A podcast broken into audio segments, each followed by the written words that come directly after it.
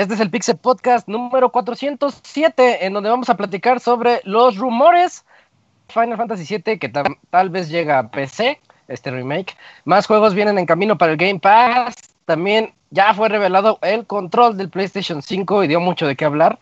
No habrá evento digital de la E3, ya es confirmado. También tenemos nuevos detalles sobre el Lego de Mario. Y en la sección de reseñas vamos a hablar sobre Final Fantasy VII Remake por parte del Pixemoy y de Resident Evil 3 por parte de El Pastra. Todo esto y más en este Pixel Podcast número 407.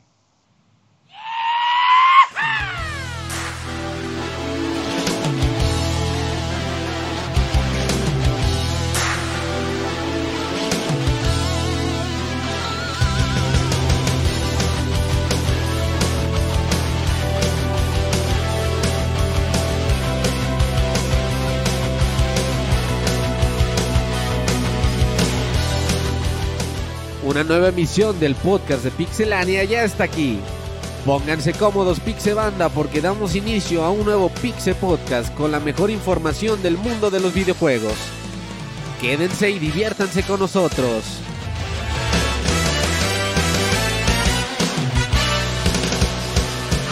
Comenzamos.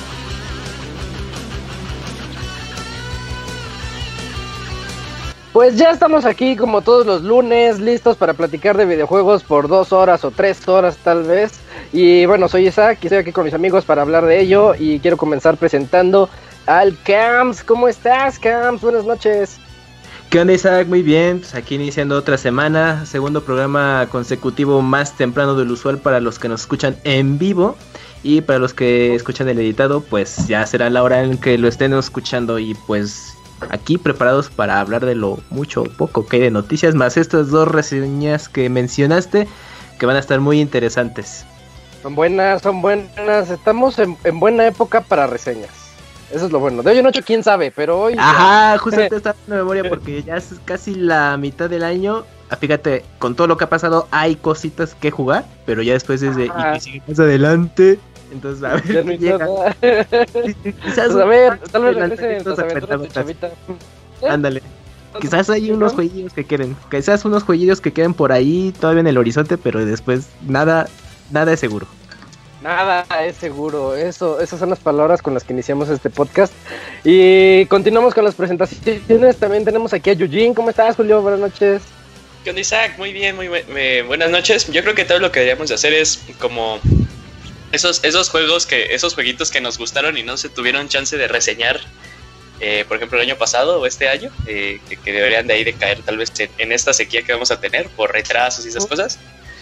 Pero muy emocionado, ¿eh? estas reseñas me, emocionan un montón, pero no voy a escuchar la del Moy, porque sí tengo muchas ganas de, de jugar el juego y la de Resident, pues sí, porque sí tuve chance de, verlo y jugarlo un poquito, ¿eh? sí tuve chance de jugarlo. Bueno, ahí opinaremos sobre esta reseña. Y ya también aquí tenemos acompañándonos a el Pastra. ¿Qué onda, Pastra? El reseñador del rato. Pastra, Pastra. ¿Qué onda, Isaac? Hola, amiguitos de Pixelania.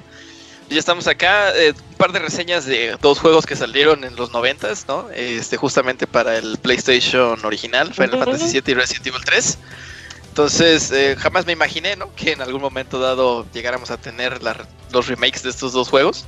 Y bueno, pues ya los tenemos aquí y eh, están listos para reseñar en un mismo podcast. Entonces, pues vamos a ver qué tal está. Y pues seguimos, ¿no? Va, va, va, Y también aquí tenemos al Pixemoy, lo veo por ahí conectado. Ah, no es cierto, no había Pixemoy conectado. Ahorita no lo invité, no eh, mames, no me acordé. aquí tenemos al Robert. Va a reseñar y no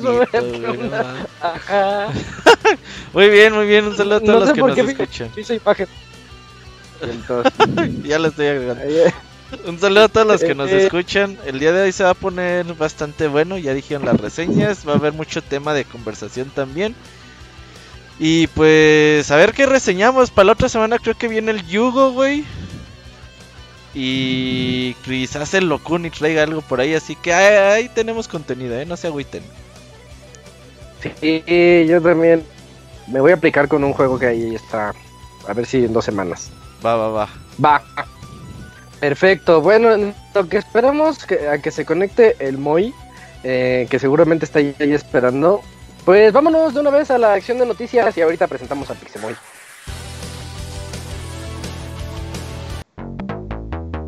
La mejor información del mundo de los videojuegos en pixelania.com.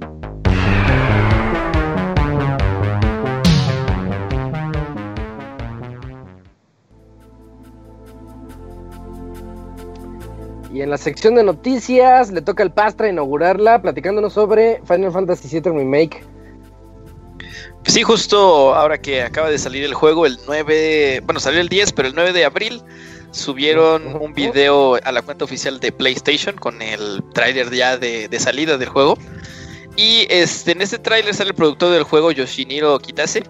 Y este, pues se habla un poquito acerca del juego original, este, cómo fue que hicieron el remake y cómo han pasado estos 23 años, ¿no? Este, desde que salió el, el juego en PlayStation.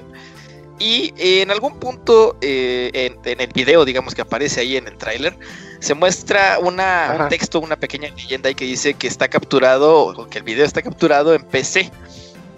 Entonces, este, esto, bueno, ha dado pie a que pues la gente se haya fijado en esto y pues estén teorizando o estén pensando que el juego pues pudiera en algún momento dado llegar a, a PC, ¿no? Entonces, pues nada más recordemos que la exclusiva que tiene PlayStation con el remake de Final Fantasy VII es este, solamente por un año. Entonces el juego, pues sí, en algún momento dado podría llegar a PC o también llegar a, Xbox dentro de un año, ¿no? En, lo que termina justamente esta eh, exclusividad. Entonces, pues vamos a ver qué tal. Digo, me parece que es como mucho imaginar este, que por un texto vaya a salir una versión en PC. Pero sí creo que acabando la exclusividad, bueno, es, factible, ¿no? Que, suceda un. Este. Pues una versión en PC y probablemente también una por ahí en, Xbox. No sé. No sé ustedes si lo van a comprar ahorita, si se van a esperar a que salga en PC y con ray tracing o, qué onda. Yo espero la temporada completa es Es como un portento gráfico ahorita. Suenas robótico, Roberto. No sé si soy yo.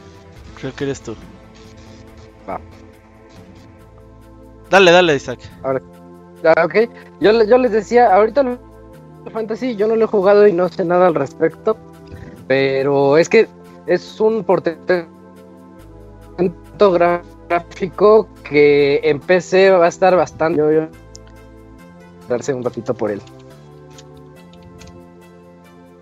Sí, de hecho, y ahorita como decía Robert, ¿no? Todo depende de lo que nos diga. Igual valdría la pena también la, espera para este, la cuestión de tener quizá el juego ya así completo, con todas las secciones del juego ya, ya, en una sola.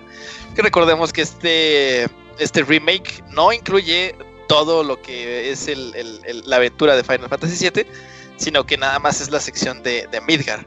Entonces, inclusive, este, cuando vayan a sacar las demás eh, secciones, no, sé en cuántas se vayan a dividir, quién sabe si también vaya a tener por ahí este, exclusividad de un año, si va a seguir o no va a seguir, o qué onda, pero por lo menos esta primera parte sí, sí, sí la tiene, ¿no?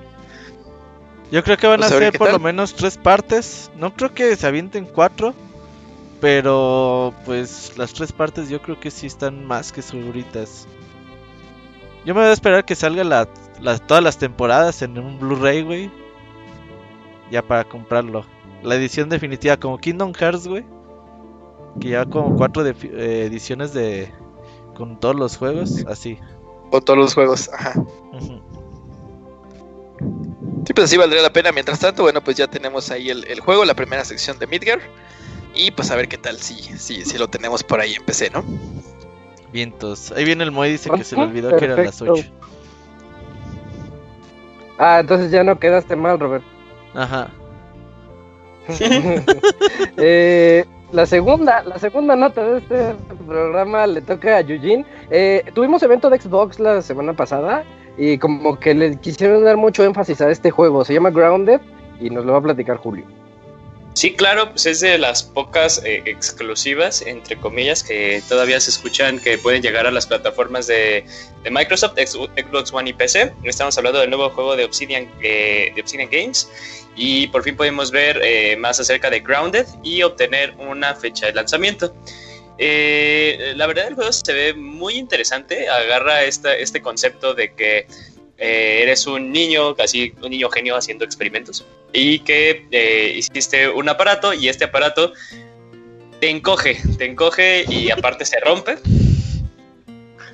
Eh, así como una de las de, una de las películas de super antaño de este querida encogía a los niños o se me va esta película que era como de animación de plastilina que era un niño y que está chiquito y que creo que todo pasa dentro de una manzana algo así es un juego de supervivencia repito se ve, se ve se ve muy interesante. Y mm, ahí podemos ver un poquito de las mecánicas, ahí este, sacando de que pues todo lo que está en tu patio trasero eh, pues va a ser tu enemigo, las, las arañas, las hormigas que ahí vas a poder encontrar. Y pues, este, pues si no fuera ya lo suficientemente raro esta aventura en la que los interesados se van a ver envueltos, al parecer también van a involucrar a aliens por alguna razón. Entonces, eh, es un concepto interesante, se ve entretenido. Eh, chequen ahí el trailer, lo tenemos en la página. Y pues estamos a muy, muy poco tiempo de, poder ya ver qué, onda. Eh, y este juego, hasta donde yo tengo entendido, sí es exclusiva tal cual de, de Xbox, diagonal PC. Y porque recordemos que ya fue cuando ya este Microsoft adquirió Obsidian. Y esa es, es toda la nota. Se ve ok el juego. A mí me gusta, ¿eh? Lo veo bien. No, no creo que sea el super juegazo y eso, pero creo que es buen juego para pasar el, el verano. Sí. El verano. Y la, portada del juego, lo que A mí me gustaron los primeros 15 segundos. ¿Por qué? De, que de... Ajá, ¿por qué? Ah, porque eh, como que se, se ve emocionante, se ve el mundo y el robot está diciendo que que ha sido encogido y tienes que hacer el survival. Y ya cuando acabó el evento dijeron, ahora vámonos con gameplay del juego, como dos horas. Me quedé viéndolo un ratito. Creo que estabas perdiendo Isaac. Sí, bien cañón, pero yo creo, yo quiero creer que dijo que el gameplay no se veía bueno, pero solo retomando algo, yo creo que todos los survivals, verlos, a excepción de Minecraft, eh, pues es como luego muy divertido verlos así no podemos tener como que un, concepto bueno. Me recuerda mucho al, juego de Don't Starve, que también es de, supervivencia, que eso sí se ve interesante, el, el, arte y todas estas cosas, pero ves el gameplay y dices, ah, se ve normal. Pero a mí me gusta mucho ver estos juegos, o sea, que retoman más bien como la experiencia total de, single player. Eh, de hecho, parte de lo que yo podía ver, ah, no sé tú, Robert, a mí como que se me semejaba un, estilo Breath of the Wild, ¿eh? o sea, como que la libertad que te daban y que podías crear cosas, este, pero ¿eh? en, concepto de primera persona. o tal vez fue tal vez un poquito el arte.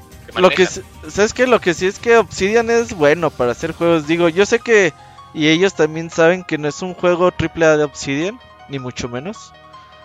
Pero son esos güeyes son buenos para hacer videojuegos. Hay que darles una chance y a ver qué tal sale el juego. Digo, no Tampoco es algo como va a ser el mejor juego del año y eso.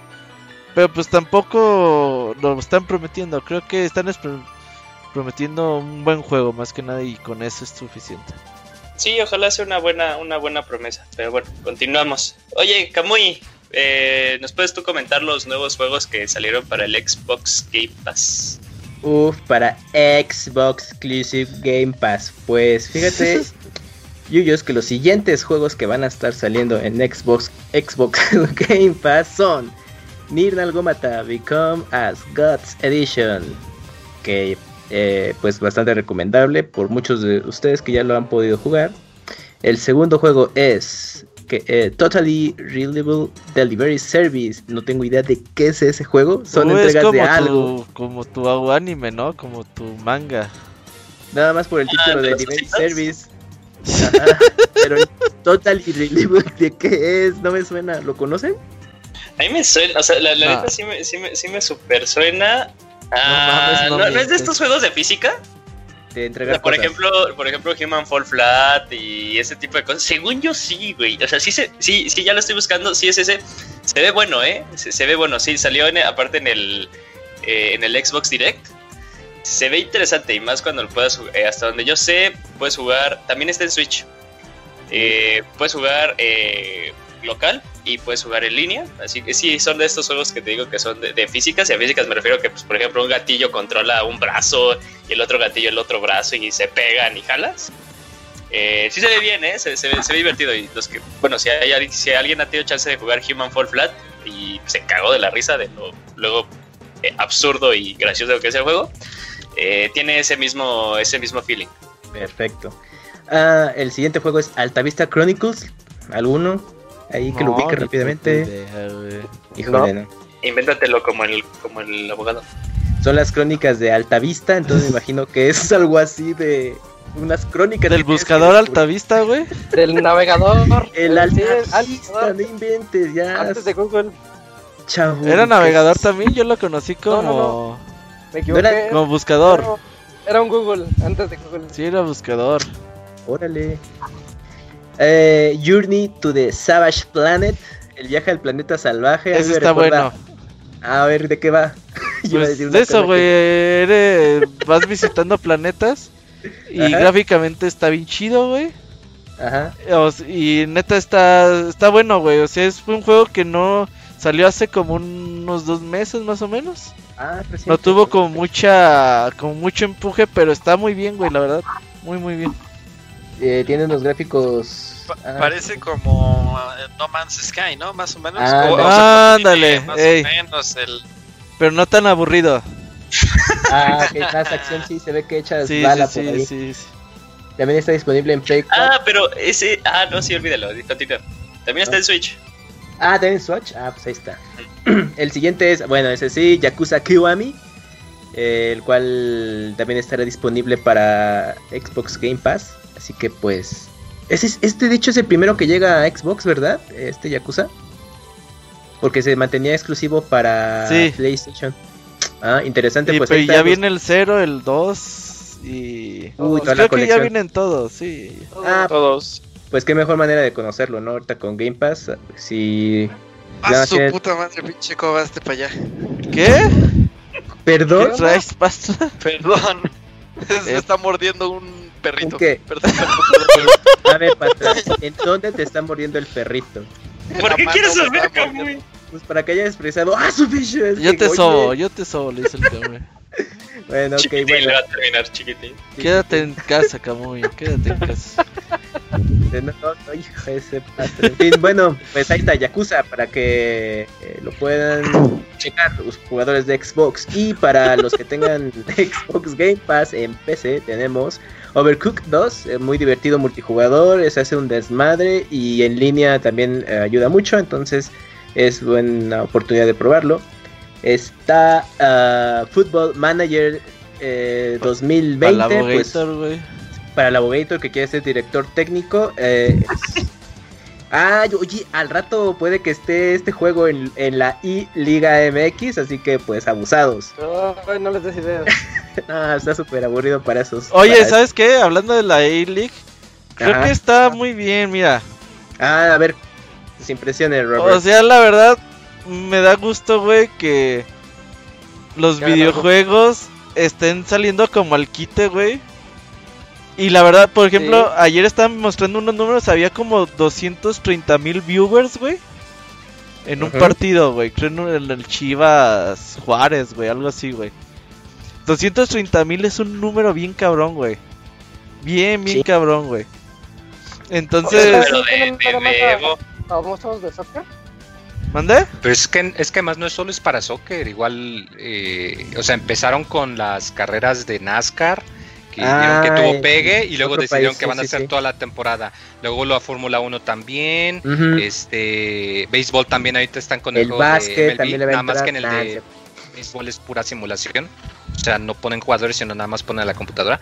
Eh, pero sí, o sea, ya ahorita, o sea, es lo que tienen que hacer porque pues si no las cadenas de deportes no, van a tener qué contenido fuera de volver a pasar el mundial del 98 que es y, aparte o sea se están poniendo las pilas en eso muchos. Y aparte ponen a narradores güey que no narraban esto güey o sea narradores de fútbol narradores entonces está muy bien güey que los videojuegos comiencen a llegar a otro tipo de público güey y que vean que este pedo tiene para más güey o sea que cuando se acabe la cuarentena güey igual dicen pues va güey la mejor los lunes que no tenemos fútbol, güey, ponemos partidas de, de fútbol virtual, güey. Ajá, de la... Ajá, entonces puede ser que funcione de esta forma. Y está bien, güey, está... Y deberían de poner Mario, Mario and Sonic at the Olympic Games ahora que ya no van a estar en verano. Oye, qué verga, güey, tener tu juego hasta se va a hacer caro, güey. Juego de Sonic and Mario, güey, 2020, güey, cuando las putas Olimpiadas no fueron en 2020, güey. Sí, ese va a estar Imagínate que Sega lo actualice, güey, con los logos de 2021 y todo, güey. Y salga un nuevo tiraje. Y luego te quedas con el tiraje de 2020 y sale más caro, güey. Ahí está, eh, para que se aprovechen. El juego está culerísimo. Pero ahí está el valor coleccionismo. porque aparte de Mario and Sonic eh, Juegos Olímpicos, está el juego oficial de los Juegos Olímpicos. ¿Ya había salido ese? por Sega. Pero ese sale Sonic. Ese, esa ese cameo Sonic. Eh, pues iba a salir meses después. No sé si este ya salió, ¿eh? Pero se echó para atrás con todo este. No, según yo, eh, o sea, pero según yo sí es de Sonic. O sea, si es de Sonic ya también es así, es como ahora. No, ya eso es más serio. No, pero es igual de, de móviles. No, no, pero salió uno para consolas. también. Sí, ah, que es el serio, sí, es el, el serio. Órale. Y aparte con eso, sí sacaron hoy la noticia de que la UEFA se iba hasta 2021. Ah, no, eso ya tiene rato que. La Eurocopa. Ah, la Eurocopa. No, no, es que. bueno, no sé, eso, eso no es para este programa. pues no sé, pero los deportes virtuales están saliendo al quite y eso está bien. Es buena noticia. Sí. Y pues ya rápidamente los últimos juegos de Xbox, después de este paréntesis, está Mid Midsober, Stranger Things 3 eh, de The Game y también Yakuza estará para Xbox Game Pass. Oye, ¿jugó esa madre de Stranger Things? No. No. No. Ah, sí puse a reseñar a alguien y no Es que nació para. Ah, no, sí. Ah, Quémalo, quémalo. No, no me acuerdo. Ocupo de ver, deja ver si está la reseña. Dale, dale, dale. Ya, eso siguiendo, entonces, este, ¿ya me escucho mejor? Sí, ya, todo bien. Ahorita me... Ahí vas, ahí vas. Eh, ah, perfecto, tuve que reiniciar esto. Y bueno, la siguiente noticia es del Moy, ya lo escuchamos ahí en el fondo, está el Pixemoy, creo que no te saludé hace rato, Moy, ¿cómo estás? Sí, sí, no, es que pues andábamos acá en nota interesante de los esports y todo eso. Y pues sí, o sea, que, pues, la gente se, entretenga. Eh, con sí, fíjate, una noticia que me gustó mucho cuando vi el tráiler eh, eh, Streets of Rage 4, eh, este juego que pues de la nada anunció Sega que le iba a revivir y que iba a tratarlo con cuidado, que se iba a llevar al compositor original y toda la cosa, pues ya mostraron que han estado lanzando información de los personajes, de toda la cosa, y van a poner un modo retro, que es retro, pero como que retro a medias porque tú vas a poder elegir personajes de otros juegos de la serie, de los otros tres juegos, pero cuando tú los elijas van a tener el look de pues de, la consola de esa época, entonces se van a ver acá todos pixeleados con sus frames de animación y toda la cosa. Y todo lo demás va a seguir siendo acá como si fuera dibujado de caricatura, entonces se ve medio chistoso. Eh, pero es bueno porque pues te agrega muchísimos personajes. O sea, estás hablando de que tienes, eh, además de los personajes que te tenían ahí, pues que tienes otros 12 personajes. Tienes literal más personajes que Street Fighter 5 de salida. Ya con eso cualquier juego se considera ganancia. y otra cosa, ah, es verdad, es verdad. Hay otra cosa que va a tener también opción para poner el soundtrack original. Que de hecho yo soy muy fan de esto cuando hacen algún tipo de remake o en este caso que pues reviven una franquicia y que pues te permiten que te traen algún elemento o algo de los juegos originales. Pues el hecho de que te permitan tanto personajes como la música eh, se me hace muy muy atinado y se ve muy bien la verdad. O sea nada más han estado lanzando estos trailers cortitos a cada rato, pero se ve que, le están poniendo mucha galleta. Eh, va a salir eh, no hay fecha exacta, me parece que nada más ha dicho que esta es para primavera. Que pues, ya mero en un mes se acaba, pero pero sí, o sea, de que esperemos que salga este año porque se ve muy muy bien y pues ya ya tenía tiempo que no teníamos un, un beat em up de este estilo. Eh, o sea, ha habido algunos juegos que medio le quisieron eh, medio intentar el género. Eh, Dragon's Crown es el que se me viene a la mente, que es el más obvio. Pero así uno muy simple, muy sencillo, de que ya no le agarra y ponte a jugar y ponte a golpear todo lo que se mueve en la pantalla. Y acá con un look y un soundtrack acá de los 80s, 90s. ya, ya hacía falta. Creo que el último grande que se me ocurre probablemente pues haya sido el, Double Dragon Neon.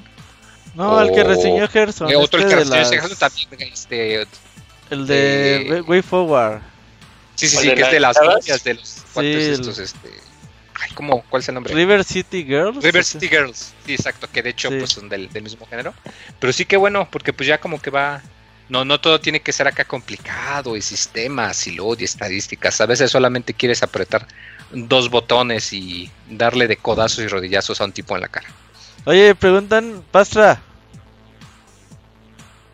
¿Qué pasó? Preguntan en el chat que si te, hiciste furro con la mordida del perro.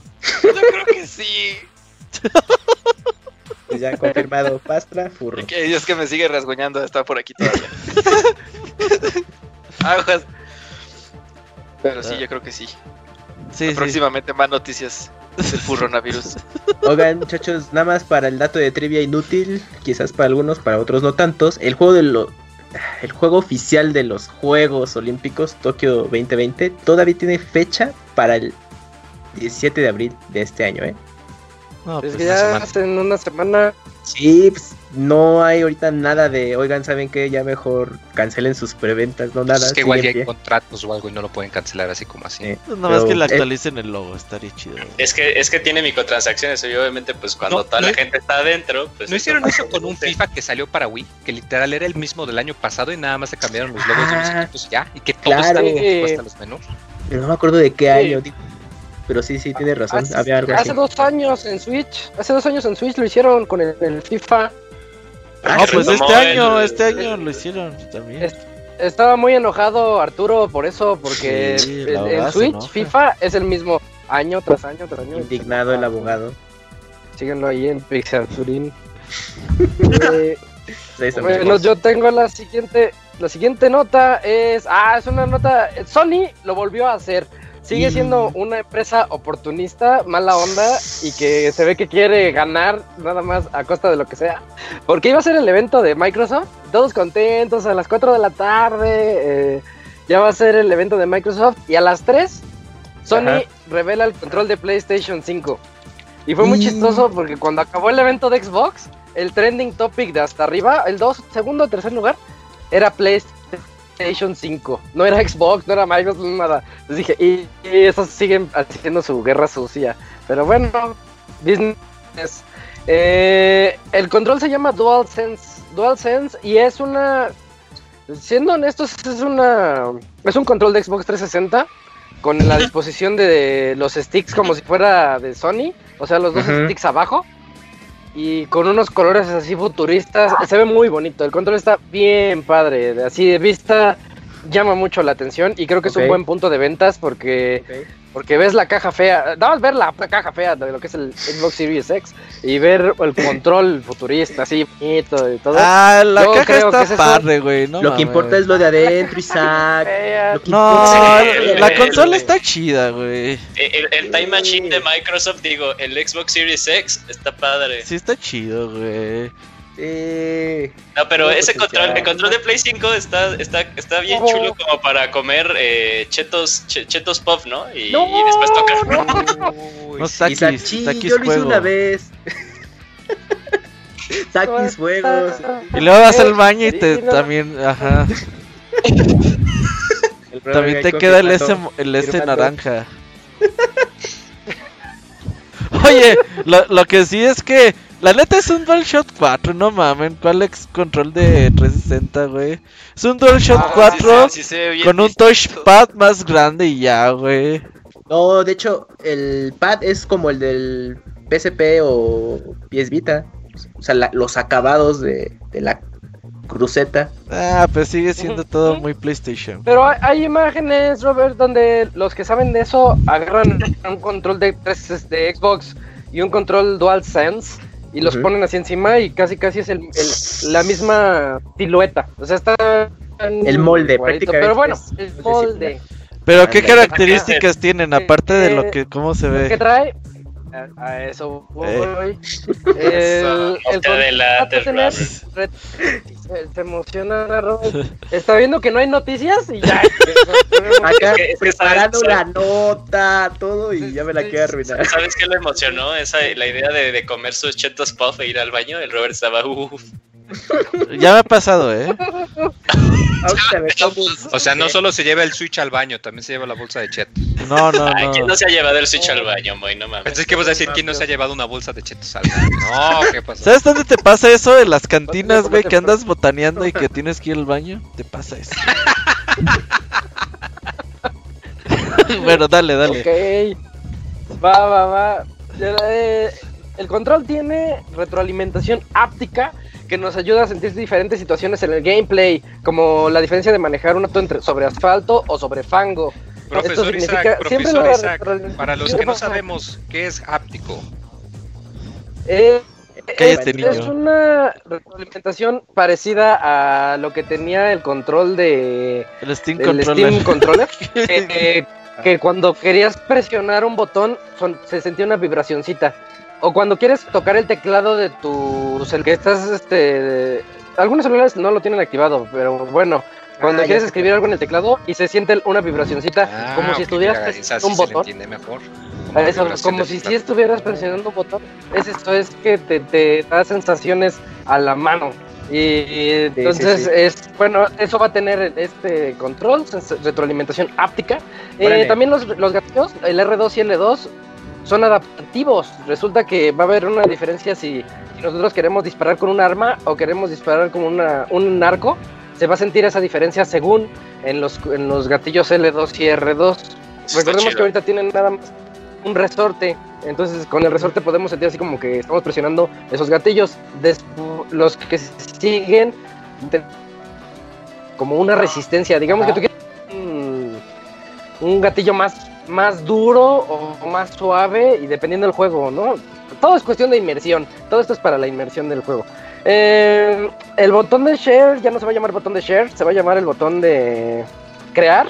Ah, esto es muy chafa. Y, pues esto es lo mismo, ¿no? O sea, Ajá, porque vas a este, compartir, compartir, dejado share y ya. Nada te parece, Camuy. nada más en ese botón le hubiera conservado el nombre share y ya. Lo demás me parece se, se, pone bien. Ya, pues, bien gata flora. Te pones no, no, no, te, flora, ¿No te gusta hacer home office, Camuy? no, para nada, al contrario. ¿Te pone de malas? No, súper bien. a ver, pero ya no vamos a terminar la nota Isaac.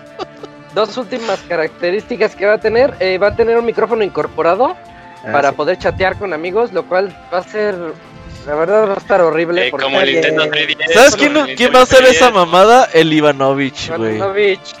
Sí. Ajá. Es que, es que el chicharito me molesta, amigo. No, Los 10 ubicas, güey, compra audífonos de 400 dólares para usar esa madre, güey. Porque no sabe configurarlos, güey. oh, man. Y, bueno, su diseño, lo que, que, decíamos del color, es ya es este como blanco y azul así futurista. De hecho, salieron muchos como conceptos de los fans. Eh, uno de ellos fue el de Dakuni que hizo el de las chivas. ¿Él lo hizo, güey? Eh, y no, no sé, yo no, fue Dakuni, ¿no? Por eso. O sea, porque ya después yo lo vi en muchos lados, dije, ¿se lo robarían a Locuni o...? Que Locuni nos diga si lo hizo, güey, lo voy a preguntar. Y que nos confirme. Sí, sí, sí, a ver, a ver qué dice, porque hay muchos, está el de Spider-Man, Está el de God of War, así. El de persona. pero bueno, al de persona no lo vi. de hecho, eso, quería sacarlo a colación porque junto con lo que dijo Isaac de que se volvió trending topic y que prácticamente se quedó en las sombras de este, el, los anuncios de Xbox, junto con toda la popularidad, creo que tuvo que ver que el control como que, me parece que fue muy adrede que lo hayan subido en blanco para que también la gente empezara a hacer así como para sus, hacer sus conceptos. Sí, sí, sí, claro. Sí, a huevo. Entonces sí estuvo, yo, creo que estuvo muy, muy bien ahí la estrategia de marketing de, de, Sony. Ahí sí unos, unos aplausos. Ajá, muy bien planeado. Y pues sí, la verdad el control está bastante, bastante bonito. Eh, oye, oye, Pastra, pero son malévolos. Como tú. Estamos en plena cuarentena. Sí, ¿no? Bien, bien malas ondas, ¿no? Sí, sí, sí, es como si nosotros sacáramos el podcast los martes a las 9 de la noche. Así. Te mamaste, Bueno, o sea, se me ocurrió. Un horario, no por ahí X, ¿no? Bueno, siguiendo, siguiendo con las notas, bueno, sí, no sé si ustedes este, tengan algún otro comentario sobre el control. Creo que es como el highlight de esta semana. Eh, a mí me gustó, se me hace muy, muy bueno. Yo, yo tenía la sospecha, ya ves el ah, eh, accesorio que salió hace algunos meses para el control de Play 4, que se lo puedes conectar con parte del USB y que puedes tener gatillos para mapear otros botones. Yo pensé que esa opción iba a tener este control, pero ya, o sea, ya por default ya integrada. Se me hace raro. Sí, ¿verdad? Sí, yo también lo, lo, llegué a pensar porque decías, ah, para que el Play 5 funcione con mi control de Play 4. Sí, y ándale, y estaba pensando, o sea, en el Play 4 es para mapear otros botones, pero en el Play 5 igual y si te los toman como botones adicionales en una de esas. Pero bueno, quizás quizás es todavía demasiado complejo agregarle más botones a un Debería salir el control de Boomerang de Play 3, güey, el original el feo ese está bien bananero. no, pero en, ese, en ese entonces, en ese entonces sí era así como de está bien futurista, güey. La gente estaba toda soñada. Y sí existió, sí, o sea, sí hicieron un prototipo de ese control. No, no, pues está en, eso lo anunciaron en el E3, ese control es de E3. Sí, pues de hecho sí, sí estaba en físico, estaba en su vitrina y toda la cosa. Creo que salió inclusive el diseño del control también antes del diseño de la consola, ¿no? No, yo recuerdo que fue a la par, consola y ¿A la par? control. Ah, ok, ok, ok. Sí, pero sí, el, control bananón. Sí, no inventes. Lo hubieran retomado. yo aquí lo que veo es que la, verdad, todos estos extras sobre el control, pues no me llaman mucho la atención, que digamos, porque es como la vibración del Switch, el, HD de los Joy-Con. Es, este, la vibración HD que tienen los Joy-Cons. ya, ya nadie lo usa y ya nadie lo va a usar porque salió el Switch Lite. Entonces, que no vibra. ¿No tiene, ¿No tiene HD Rumble el Lite?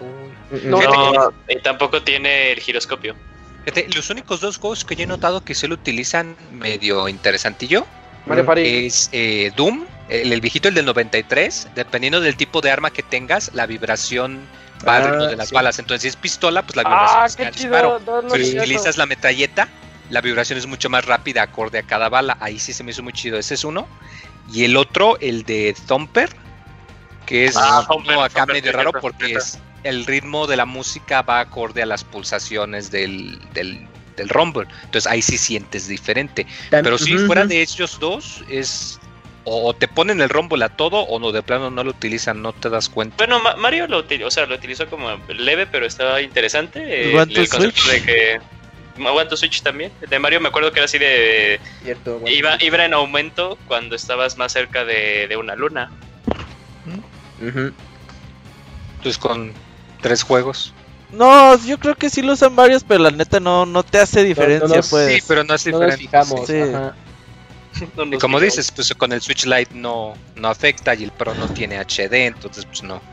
Pero yo creo que en, esta ocasión, a mí lo que me llama mucho la atención es eh, la resistencia que dice que va a tener el gatillo, que va a haber, como dijo Zach, que va a haber diferencia en qué tanto pues dejas estirada la, el hilo de, de, por ejemplo, el hilo de, un arco, o sea, que te va a generar mucho más. A mí me parece eso muy interesante, o sea, eso te queda de, ah, no manches, o sea, sí puede ser como que más inmersivo, luego te pasas como a los juegos talpes de Gran Turismo, eh, igual, ¿no? O sea, sientes que... a la hora de que estés derrapando eh, eh, tengas más resistencia a la hora de apretar. Ajá, o, por ejemplo que te lo pongan así de, oye, este, se está notando que estás desgastando los frenos del coche, ¿no? O sea, porque ya tal cual presionar el gatillo es mucho más sencillo, ¿no? O sea, puede ser cosas interesantes.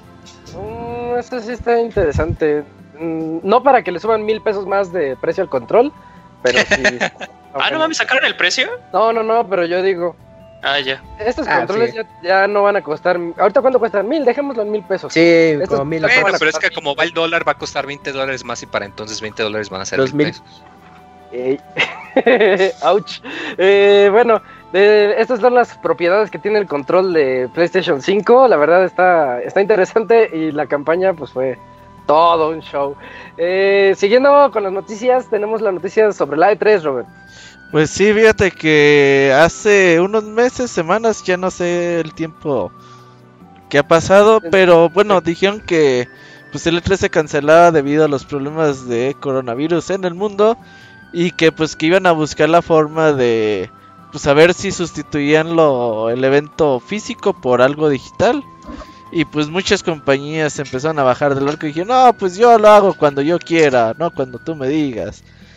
Así que pues ya dijeron que definitivamente no, E3 2020 no tendrá un sustituto digital y que pues en su lugar ya están planeando el 2021, ya pusieron fecha también que va a ser otra vez segunda semana de junio y que será el mejor E3 renovado y que la chingada y pues bueno, todas las promesas que, que habían hecho para este año. Así que pues a ver quién se anima a hacer anuncios eh, en el mes de junio durante esas fechas. Yo creo que Microsoft sí.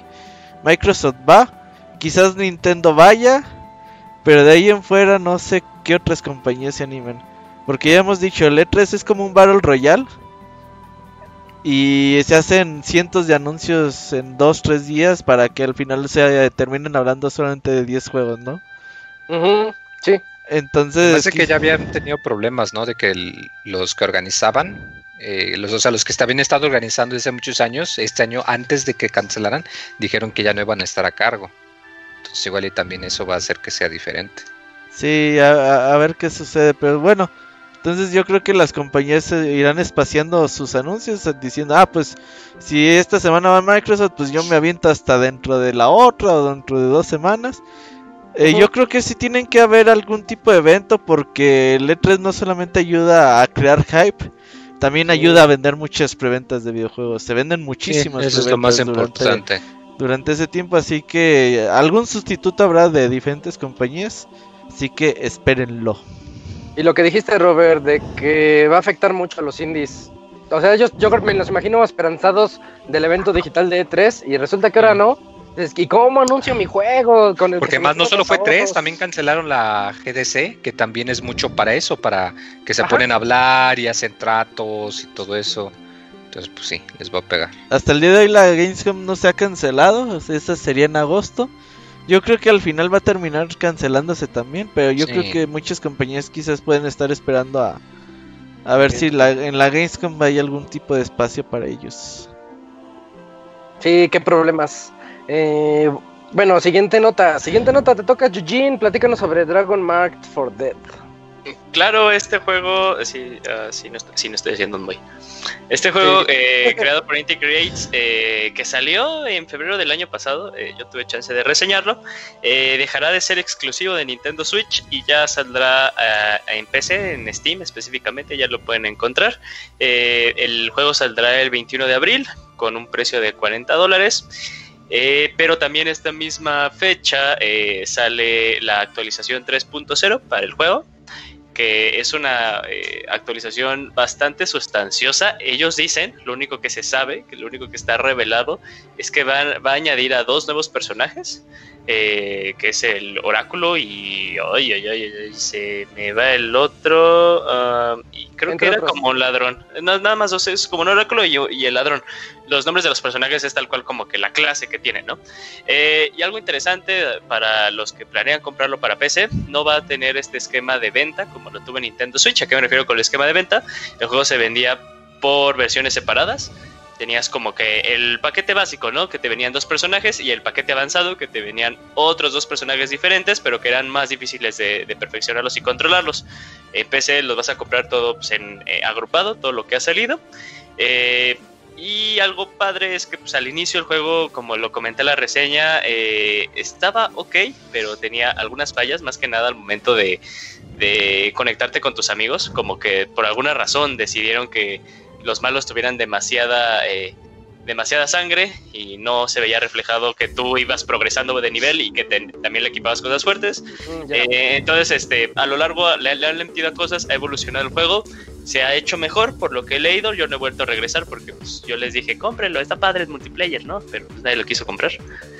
Eh, pero eh, está bien, está bien que este juego tenga una nueva oportunidad y al final, o sea, sigue teniendo eh, toda la calidad que conocemos de Indie Creates. Es un gameplay muy bueno, plataformero pues muy, muy, muy preciso y con sprites muy llamativos. Entonces, para los que tienen chance de probarlo en, PC, ahí lo van a poder jugar, igual este, en línea, con las misiones con sus amigos, hasta cuatro jugadores y dos personajes nuevos. Vientos. Eh, perdón, Julio, ¿cuándo dijiste que era la fecha? 21 de abril. Ya estamos a nada. Va, va, va. Ya estamos a dos semanas de eso. Y tenemos aquí la siguiente nota sobre. Eh, te, toca a ti, Robert, sobre Sea of Stars. Sí, Sea of Stars, este RPG creado por Sabatosh Studios, estos canadienses que hicieron un Kickstarter con un RPG muy noventero, tipo Chrono Trigger, tipo Secret of Mana y todos estos juegos que nos encantaron en los 90, sí, muy bonito. Pues ya superaron todas las metas del Kickstarter. Ya... Sí, ya yo ya apoyé, eh, hay versión física, ah, tienen cuatro días más por si quieren apoyar. Eh, la versión física vale como noventa y tantos dólares canadienses, que son como 60 dólares más o menos. El juego sale en 2021, 2022 más o menos.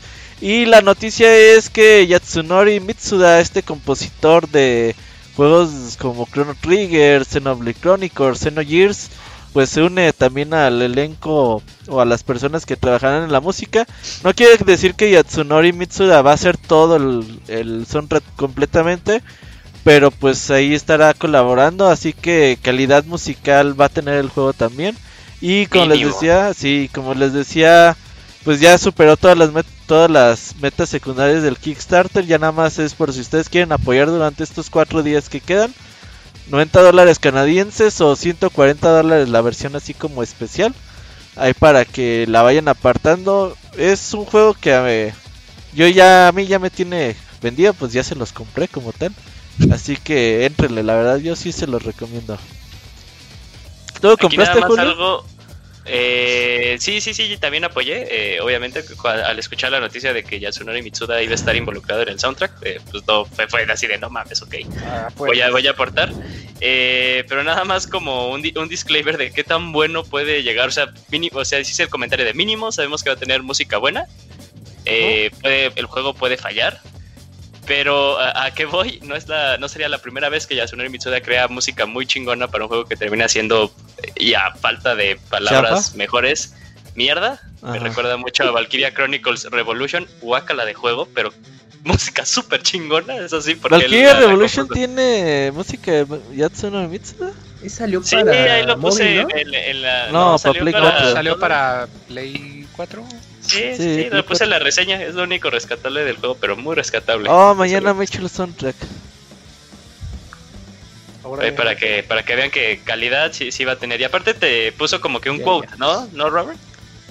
Pues sí, eh, pues Yatsuno Mitsu así de... La primera vez que vi este juego dije que yo que dije yo quiero trabajar en este juego, no sé por qué, pero pues quiero trabajar ahí. Mientras se abanica con un billete. Ajá.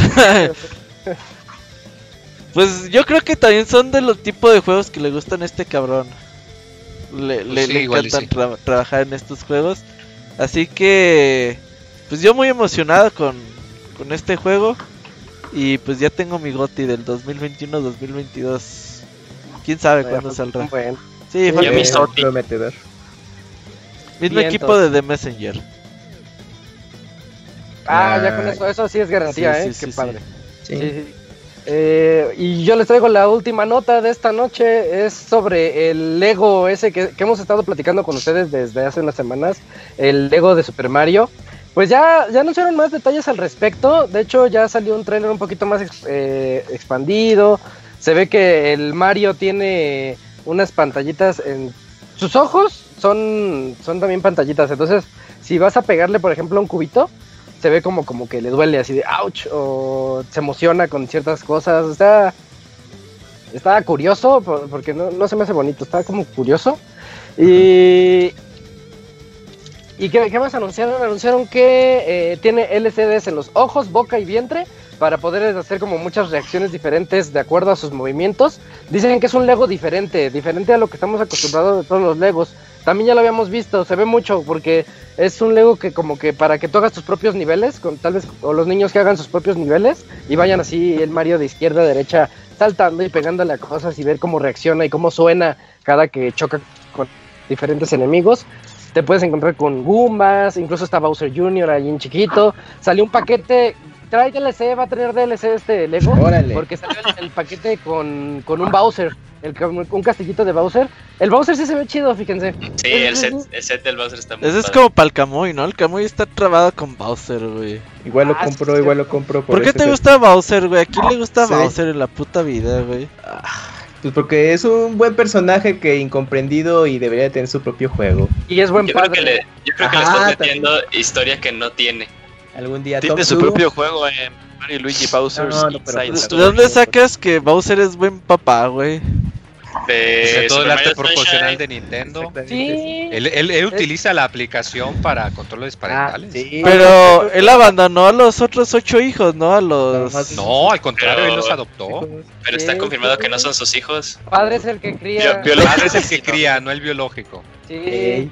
Él es su padre. Es buen el, padre. Que sí, el que sí desapareció ese era como que el mini Bowser que salía en los Mario Party. Ese, ese güey ya lo mataron. ¿Cuál mini Bowser? No recuerdo. Es que eh, como a partir del 3, del, Mario Party 3, salió un Bowser chiquito como personaje este que también podías jugar. Era, porque había casillas en las que era Bowser ah. y casillitas chiquitas de Bowser en la que era ese mini Bowser, pero ese mini Bowser lo mataron y pues regresó, bueno, regresó entre comillas Bowser Jr. Bowser Jr. Sí, Entonces, no, te ¿No te acuerdas, Robert, que hay unos videos de donde está Bowser Jr. como que queriendo jugar, del no sé, control parental, sí era del control parental. Llega, llega Bowser y se lo quita, o sea, él sí cuida a su hijo. No como Goku.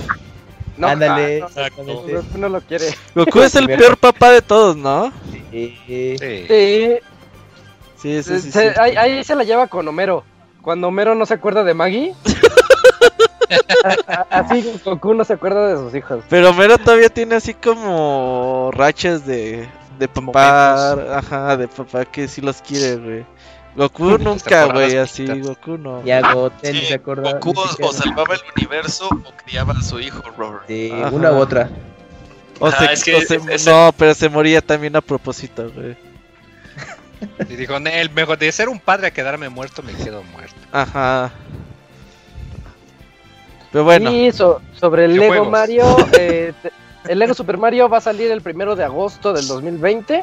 Y ya pueden ya pueden reservarlo los fans. No sé si si en, México para cuándo. porque, porque todavía no hay anuncios, ¿no? Eh, y también otra cosa, el paquete inicial va a costar 60 dólares. A mí sí se me hace un poquito elevado. Es un chingo. Es que el Mario está muy, muy producido, o sea. Pero. Eh, o sea, el Mario, el, el, Lego de Mario ese que les dije que no me gustó, está muy producido y por eso sale caro. Ah, ok. ¿Cuánto dijiste? ¿600 dólares? 60 dólares. No está tan. Para los Legos. Hay Legos de 7 mil pesos, no mames. Pero, pero, pero, ve los, los los ladrillos que incluyen los de 7000 y ve los, eh, es un precio estándar, ¿no? Es que, es que ahí tiene razón, razón Isaac, o sea, es que lo estamos viendo como precio de, personas pues, que, que, seguimos como que armando Legos, porque por el fin de semana armé un Ford Mustang de Lego que eran como 2000 piezas. Oh, eso sí es de millonarios, ¿no? Eso es de caro. Está bien caro. El, set, el set costó 3000 pesos, pero o sea, yo reconozco que son 2000 piezas, pero o sea, sí veo como que esto y digo, ay, son bien poquitas piezas y sí está. Bien, muchachos.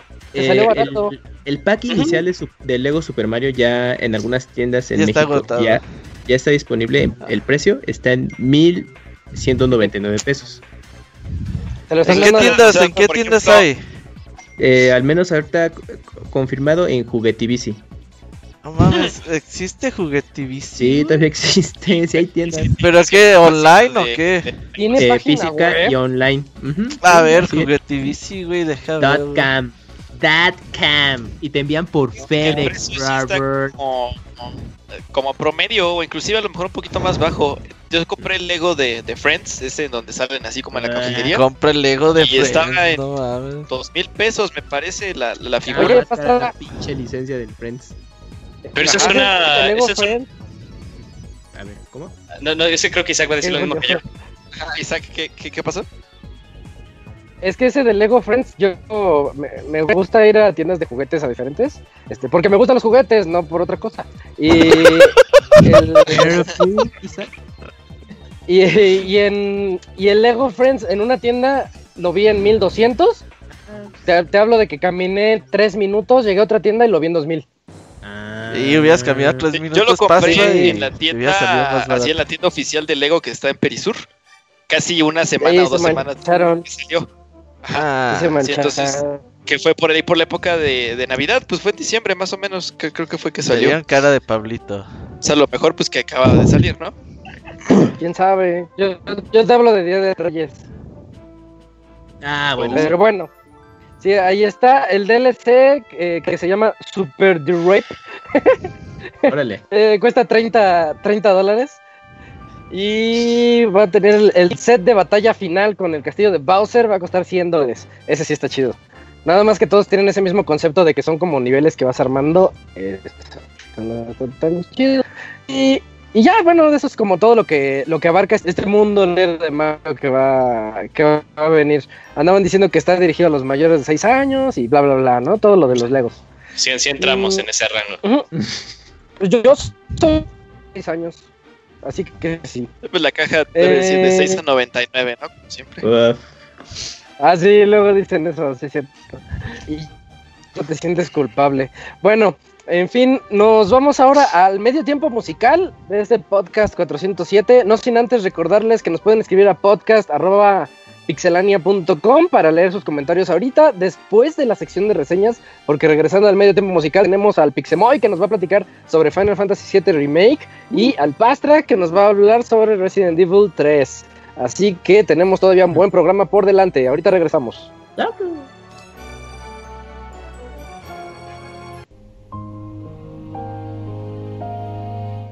Todos los lunes en punto de las 9 de la noche tienes una cita con el Pixe Podcast Escúchalo en pixelania.com.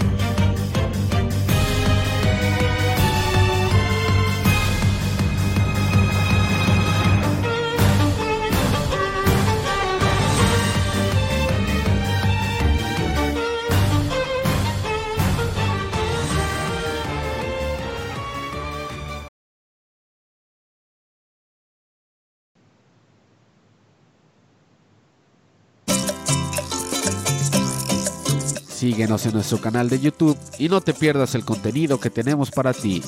youtube.com diagonal pixelania oficial.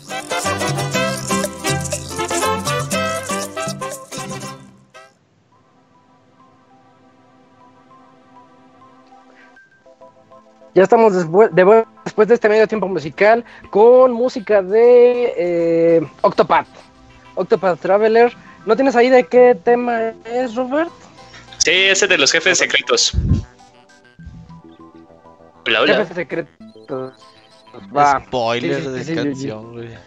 No, pero ahí, ahí que los encuentres es relativamente sencillo. Oye, pero nada más así como recomendación rápida, este eh, para los usuarios de, Spotify, eh, si buscan al compositor Yashuno, Yash, Yash, Yasunori eh, Mitsuki, eh, pueden encontrar el, eh, el, soundtrack del juego, eh, tanto el, original como su versión Break and Boost, que son como arreglos muy interesantes de las canciones, de algunas canciones, y arreglos totalmente de piano y flauta, para que los escuchen, están muy buenos todos. Oye, Eugene, y yo no uso Spotify, pero ¿no es más fácil buscar Octopath y, que salga? Sí, busquen mejor eh, Octopath. Les, confirmo que si buscan Octopath Traveler, lo primero que sale es el soundtrack original, el álbum del soundtrack original. Entonces, pues sí. Ah, bueno, sí. Pues por si no saben escribir es Yasunori. Sí, que, ni yo sé cómo pronunciar. Eh, perfecto, ya estamos. Eh, ya estamos aquí en la sección de reseñas, en donde. ¿A quién le, a quién le toca, Moy Pastra? Creo que le sí. Moy, te toca, nos vas a platicar sobre Final Fantasy VII Remake, ese, esa nueva visión del Final Fantasy VII de antaño, pero con unos gráficos súper mejorados y un gameplay moderno. Sí, fíjate que, me arriesgo a pensar que ya, ya de entrada eh, lo que comentas es cierto, pero, pero da el gachazo de que es más, da el gachazo de que es un, un juego muy, muy, muy chingón.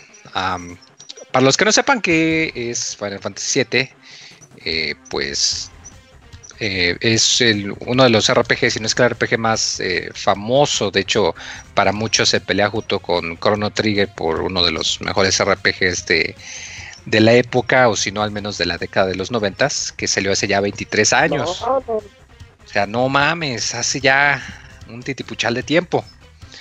Y pues mucha gente siempre se quedó con las ganas de pues saber si le idean un remake, una versión acá más moderna.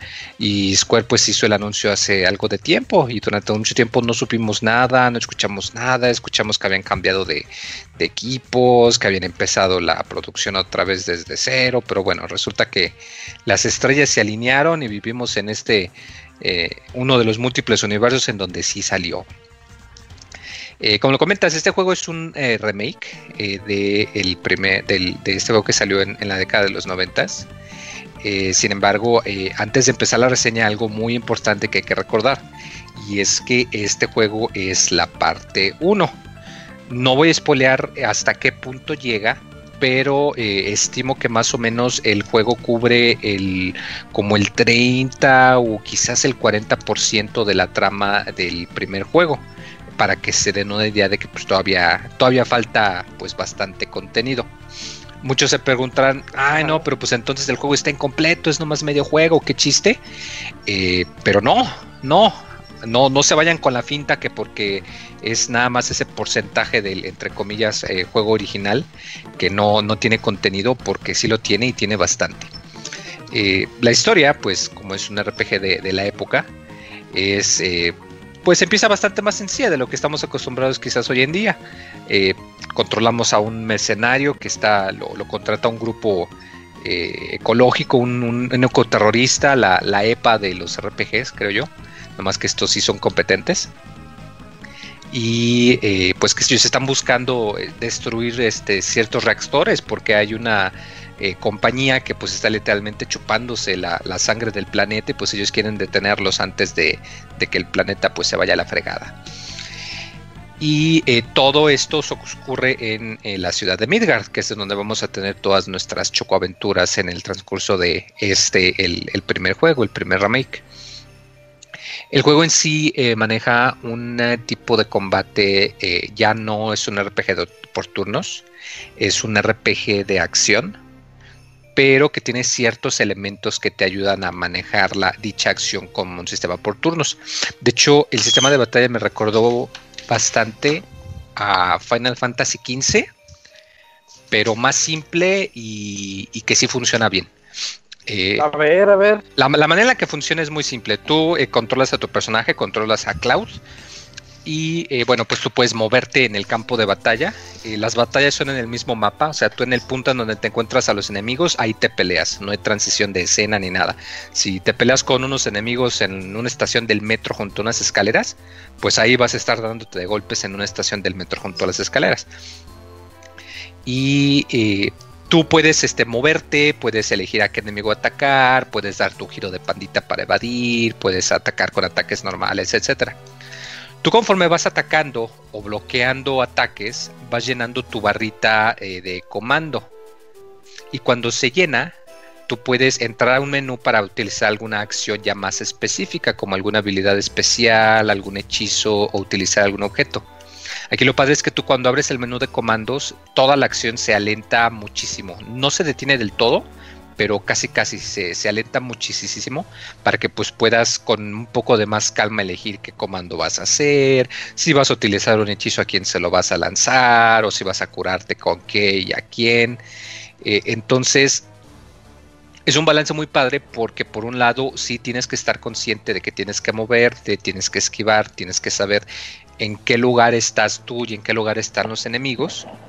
Pero por otro lado, pues tú cuando entras al menú de comando se alenta la acción y pues tienes que meterle ahí un poco más de, estrategia. Sobre todo porque eh, tú únicamente, eh, salvo situaciones muy específicas, únicamente puedes tener dos barritas de comando llenas. Entonces tienes que balancear si eh, te vas acabando tus barritas de comando conforme se van llenando para no desperdiciar pero te arriesgas a que si te causan mucho daño o algo, no te puedas curar, porque como lo comento, para curarte, para utilizar objetos o cualquier cosa, te consumen también comando, entonces tienes que elegir o atacas a todo lo que das y te arriesgas a que no tengas algún elemento para curarte, o te la juegas un poco más este, conservadora, eh, dejando siempre una barrita de reserva, pero pues a cambio se, se te va a llenar o puede que no las aproveches tanto. Aquí lo padre es que tú cuando empiezas a juntar a gente para tu grupo, de, para tu party, para tu grupo de batalla, eh, ellos van a estar peleando por su propia cuenta, muy a la defensiva, muy básica, y tú puedes eh, ordenarles que utilicen sus comandos cuando la barrita de ellos se les llena, o puedes cambiar a ellos inmediatamente con el control pad. Eh, el cambio es rapidísimo, o sea, es literal instantáneo y se presta para momentos muy padres porque al principio pues eh, únicamente te muestran a un, personaje y luego te ponen ya dos para que te, te, das la idea. De hecho, los que jugaron el demo, la parte final del demo era ya cuando controlas a dos personajes. Y se presta mucho a que si tú quieres llevártela fácil, pues tú nada más juegues con el personaje que tú quieres y dejas que la computadora ahí como que te medio apoye, como que se haga pat, toda la cosa. O puedes estar cambiando constantemente de personaje para tú ordenarle inmediatamente qué comando hacer y de dónde y que la acción sea mucho más rápida. No es obligatorio, pero eh, sí te da mucha más flexibilidad, sobre todo cuando empiezas a tener más gente y cada uno tiene sus habilidades y pues tienes que estar un poquito más consciente de en dónde va cada persona y qué es lo que hace. Eh, algo que eh, sí le agrega también a esto es que cada personaje tiene también su habilidad eh, especial que ellos son los únicos que pueden utilizar. Entonces, aún si todos tienen como que los mismos comandos básicos, sí se sienten muy diferentes. Eh, Cloud, por ejemplo, el personaje que tú vas a tener control todo el juego, puede cambiar su modo de ataque para moverse más lento, pero a cambio causa más daño y si bloqueas un ataque lo contraataca él solito. Eh, hay otro personaje que lo que hace es que te permite eh, utilizar un ataque cargado muy fuerte que se va cargando con el tiempo o que tú lo puedes ir cargando tú solo. Eh, hay otro que te permite atacar con hechizos desde lejos y que puedes lanzar muchos muy débiles o uno muy fuerte que tarda un poquito en activarse pero que causa mucho daño cuando hay enemigos agrupados. Entonces estos son detallitos que permiten que todos los personajes todos se sientan muy diferentes y eh, esto eh, se apoya mucho por el sistema de magia que utilizan. Eh, aquí de hecho el sistema de magia y de ítems es el mismo que en el juego original. Tú encuentras estos objetos llamados materia que puedes equipar en tu arma o en tu pieza de armadura. Y es este así como funciona el sistema de magia. Entonces, si quieres tú que un personaje utilice hechizos de fuego, por ejemplo, le vas a equipar una materia de fuego y ya con eso ya los puede utilizar. Eh, esto te da mucha flexibilidad porque le puedes dar literalmente los hechizos que tú quieras al personaje que tú quieras. Si quieres que el tipo grande, fortachón, todo rudo sea el curandero del equipo, lo puedes hacer. Este, si quieres que eh, Cloud, que a pesar de que tiene una espada y es bueno para ataques físicos, que él sea el que utilice la pura magia eh, de elemental o para aplicar estados en los enemigos, lo puedes hacer. Esto le da mucho mucha personalización, porque tú entre más peleas eh, vayas llenando, la materia misma va a ir subiendo de nivel, entonces pues los hechizos van a ir ser más, más poderosos o pueden darte acceso a otros nuevos, por ejemplo la de curar con la que comento, tú cuando empiezas pues es un hechizo de curar muy básico, pero entre más batallas vayas ganando teniendo la equipada, el hechizo se va a hacer más fuerte o te va a permitir que en vez de curar, que apliques un efecto de regeneración para que no tengas que andar curando a cada rato. Eh, este sistema te permite mucha flexibilidad. Eh, además de que algo que me encantó, que yo creo que todos los RPGs ahora en adelante ya deberían hacerlo, es que si por motivos de historia algún personaje de tu equipo tiene que irse, tú no así puedes acceder a su equipo, puedes equiparle cosas, puedes equiparle cosas, puedes moverle esto o aquello. Entonces eso está excelente porque ya no pasa algo que ocurre mucho en RPGs que tú tienes a tus eh, personajes ya bien equipados y algo ocurre en la trama y resulta que un personaje deja tu equipo y le equipaste algo que, que era muy potente, un arma muy fuerte una materia muy poderosa y te quedas de chin y esa era la única que tenía o me costó muy cara y ahora ya no la voy a poder usar. Y acá no, Acá, aunque no estén en tu grupo, puedes aún así acceder a sus menús. Eh, lo cual se me hace raro que sea una novedad, ¿no? O sea, tú pensarías que pues todos los juegos te deberían de permitir algo tan básico, pero, pero acá pues te ayuda mucho. De igual manera, otra cosa que también te ayuda muchísimo es que si hay un cinema o algo y justo después del cinema va a haber alguna pelea que no puedes escapar, durante el cinema te va a mostrar una pequeña botoncito para que puedas acceder al menú. Entonces, si tú quieres, dejas presionado el botón un par de segundos y en cuanto acabe el cinema, te abre inmediatamente el menú para que puedas hacer cambios a lo que quieras antes de que te avienten a la pelea. Lo cual otra vez es excelente para que no te agarren desprevenido. Eh, ahora bien, el, juego en sí se desarrolla de una manera muy, muy lineal. Eh, de hecho, eh, se, nota otra vez, vuelvo a lo mismo, el contraste con Final 15. Final 15 era un juego de mundo abierto, eh, que había muchas áreas, muchos lugares a donde ir, pero que en muchas ocasiones se sentía vacío. Había muchos tramos en donde estaba todo vacío, que literal solamente estabas corriendo o manejando para llegar de un lugar a otro. Y aunque pues sí tenía sus ubicaciones y tenía sus personajes interesantes, en sí era más del, del lugar que estabas explorando. Eh, aquí no, aquí se siente que es una experiencia mucho más compacta, eh, por lo mismo de que la trama es más lineal y te lleva forzosamente a ciertos puntos en orden. De hecho, se maneja por capítulos. Entonces hay áreas en las que una vez que dejes un área, pues no vas a poder regresar ya nunca o no vas a poder regresar en un ratote.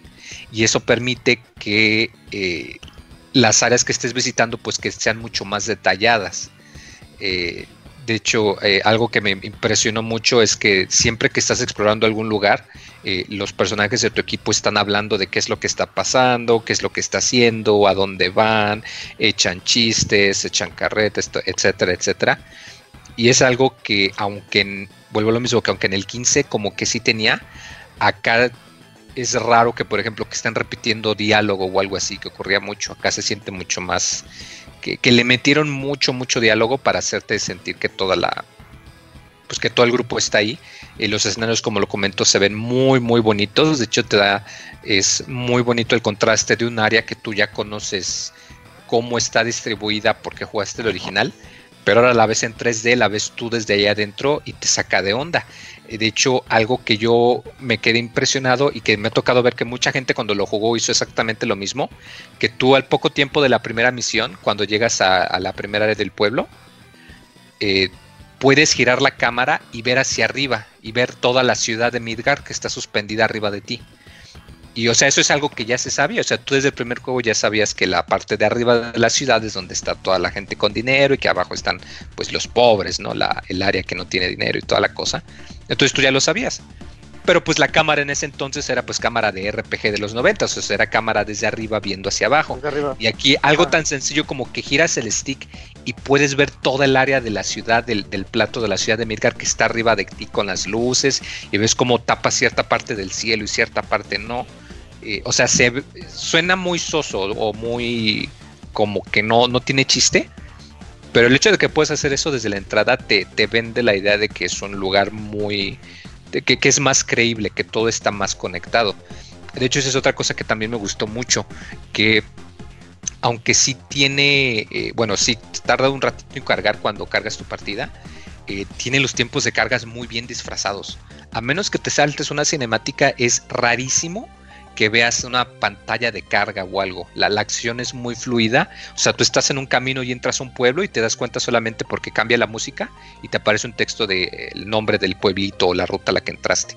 Pero no te muestra ninguna pantalla de carga. Igual cuando entras a una tiendita o algo, nada más abres la puerta y entras. Y para salir igual lo mismo.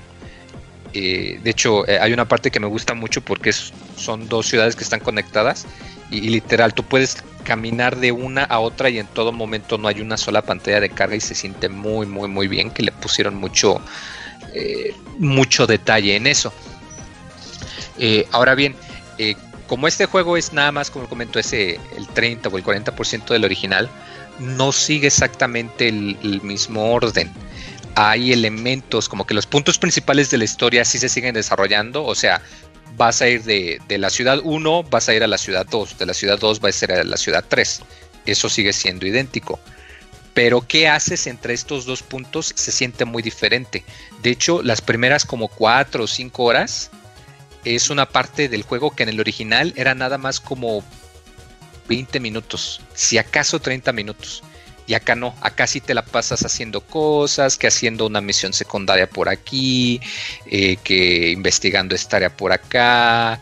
Eh, de hecho, algo que me gusta mucho es que el, equipo de Avalanche, que son los, los ecologistas con los que eh, tú tienes tu primera misión, que aquí tú interactúas con ellos. Entonces, aunque tú no los tienes en tu parte o no son miembros, digamos, de, de, tu equipo que puedas controlar, eh, el juego se esfuerza en hacerte la idea de no, mira, es que este cuate es amigo de este y esta es su personalidad, esto es lo que hacen, para esto son buenos, esto es lo que buscan, esto es lo que no les gusta, te mete a áreas nuevas que en el original no estaba, o te ponen partes que el original, o sea, que quitaron del original, hay partes del original que ya no están aquí porque te, ponen algo diferente o te ponen una parte que, como lo comento, que eran 20 minutos, 30 minutos y acá en realidad te toma como una o dos horas.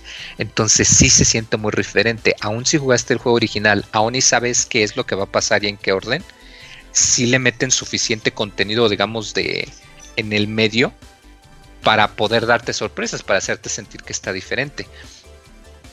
Eh, otra cosa que me gustó mucho es eh, el apartado musical eh, es de, los mejores soundtracks que he escuchado en cualquier RPG hasta la fecha y digo, si alguien me conoce sabe que usualmente le, mucha de la música que escucho es precisamente música de RPGs y es raro el juego en el que todas las canciones por igual, todas, todas, todas son disfrutables y aquí se siente mucho, muy, muy fuerte en particular porque encuentran la manera del tema principal, el, tema de, las batallas del Final 7 original, como que agarraron ese de tema y dijeron voy a agarrar esto y voy a, mezclarlo, voy a hacer un remix para las batallas del capítulo 1.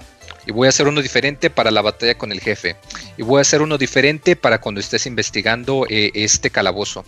Y uno diferente para esta montaña. Y uno diferente para este jefe. Y uno diferente para este otro jefe. Y uno diferente para este evento. Y y a cada rato, aunque es la tonadita y la melodía misma que tú puedes reconocer, eh, el hecho de que te ponen todas estas versiones diferentes eh, hace que se escuche todo, todo muy nuevo y que no te canse, lo cual es, es algo que se agradece mucho. Eh, otra ventaja también que tiene es que el juego tiene menús y textos en español eh, lamentablemente como es Square Enix y no sabe que estas opciones deben de poderse del menú, tienes que cambiar el idioma de la consola. Eh, lo cual está raro porque tú puedes cambiar el idioma de audio entre voces en inglés y, en, ah, voces a japonés, lo puedes cambiar en el menú. Pero si quieres cambiar el lenguaje de los textos, ahí tienes que cambiar el lenguaje del, de la consola, lo cual está medio raro, pero, pero bueno, es Square, ¿qué, se le va a hacer? Con que hayan puesto la, el, español, eso ya es bueno. Ah, pero sí, sí está raro. Y eh, bueno, eh, en sí el juego es muy, muy... Es de esos juegos que tú agarras, que dices voy a jugar los cinco minutitos y se te pasa una hora o una hora y media. Eh, es de esos juegos que tú te, te, quedas con ganas de más, que, te dan ganas de guardar un archivo antes de un jefe para que siempre que puedas volver, que si te antoje, que puedas volver a, pelear con ese mismo jefe. Eh, la, presentación en sí es, es impresionante. Eh, yo lo jugué en un PlayStation normal. Y, como lo comento, fuera del tiempo inicial de carga cuando cargas una partida. Y un poquito de como unos 5 segunditos cuando vas a salvar o cargar un archivo. O sea que te metes al menú. Eh, los tiempos de carga no los sientes o los tienen muy bien escondidos y el área gráfica es impresionante. las expresiones de los personajes se, ven eh, con lujo de, detalle. Eh, ahí estaba rondando el meme de que casi casi le puedes ver hasta los poros en la, piel de los personajes. Y hay ratos en donde sí te, vas con la finta. Eh, hay detallitos en, los escenarios que, te das cuenta que lo hicieron con mucho cariño por ejemplo, en, uno de los primeros pueblos, que es en, la zona, pues digamos, pobre, encuentras un área como de tianguis y ves que hay una señora que está vendiendo bolsas y hay otra que está vendiendo ropas y hay otro que está eh, vendiendo partes de motocicleta o qué sé yo. Y aunque si son, se repiten algo, pues todos los modelos de lo que te encuentran suelen ser lo suficientemente diferentes que ves y te la crees que, ah, no, pues mira, sí, son cosas diferentes. El, juego en sí, eh, tiene como esa sensación, va a sonar medio raro, pero a, nosotros que crecimos, vuelvo lo mismo, en la década de los noventas, o sea, si crecimos, si tú jugaste, por ejemplo, voy a poner por ejemplo, si tú jugaste Ocarina of Time, tú cuando llegabas a la escena del campo, de que conecta todas las áreas, pues jugabas ahí y tú como niño decías, no manches, esto está enorme, está bien grande ya lo juegas de adulto y pues te das cuenta que no, que en realidad el área estaba medio pequeña, pero pues tú en tu mente o, la manera en la que recuerdas el juego es que pues toda esa parte se te sea muy grande, ¿no? Y Final Fantasy VII cuando lo juegas te da esa sensación que no quisieron nada más hacerlo bonito y ya como comentabas en un principio Isaac, te da la sensación de que la gente que lo jugó que le tiene cariño al original y no buscaron solamente recrear lo mismo pero más bonito, sino que buscaron recrear la sensación que te daba al jugar el primer juego. Eh, el hecho de que, como lo comento, de que todas las áreas estén conectadas, de que tú puedas mirar arriba y ves la ciudad, de que tú puedes ver a lo lejos un, un pueblo con casinos y toda la cosa que se ve a la distancia y tú eventualmente, si bien el tramo es muy lineal, no es como un Breath of the Wild, pero el hecho de que si ves un área marcada a la distancia, muy probablemente puedes llegar ahí y cuando llegas todo está grande y enorme y lleno de color, es muy, muy, no, no lo sé, es muy sorprendente, o sea, te das cuenta que, que le metieron muchísimo, muchísimo detalle en, todos los aspectos. Eh, como lo comento, las conversaciones que tienen los personajes que a veces se dan eh, risas o chistes, eh, el hecho de que tú cuando cambias tu arma que tiene equipada, tu personaje también la cambia, eh, el, hecho de que tú cuando vas a, a, pelear con un jefe o algo antes de pelear con un jefe tienes como que una máquina como de refrescos, ¿no? Y una banquita para que te sientes. Y, y, es así la manera en la que recuperas vida en vez de necesariamente tener que meterte a un hotel o algo así.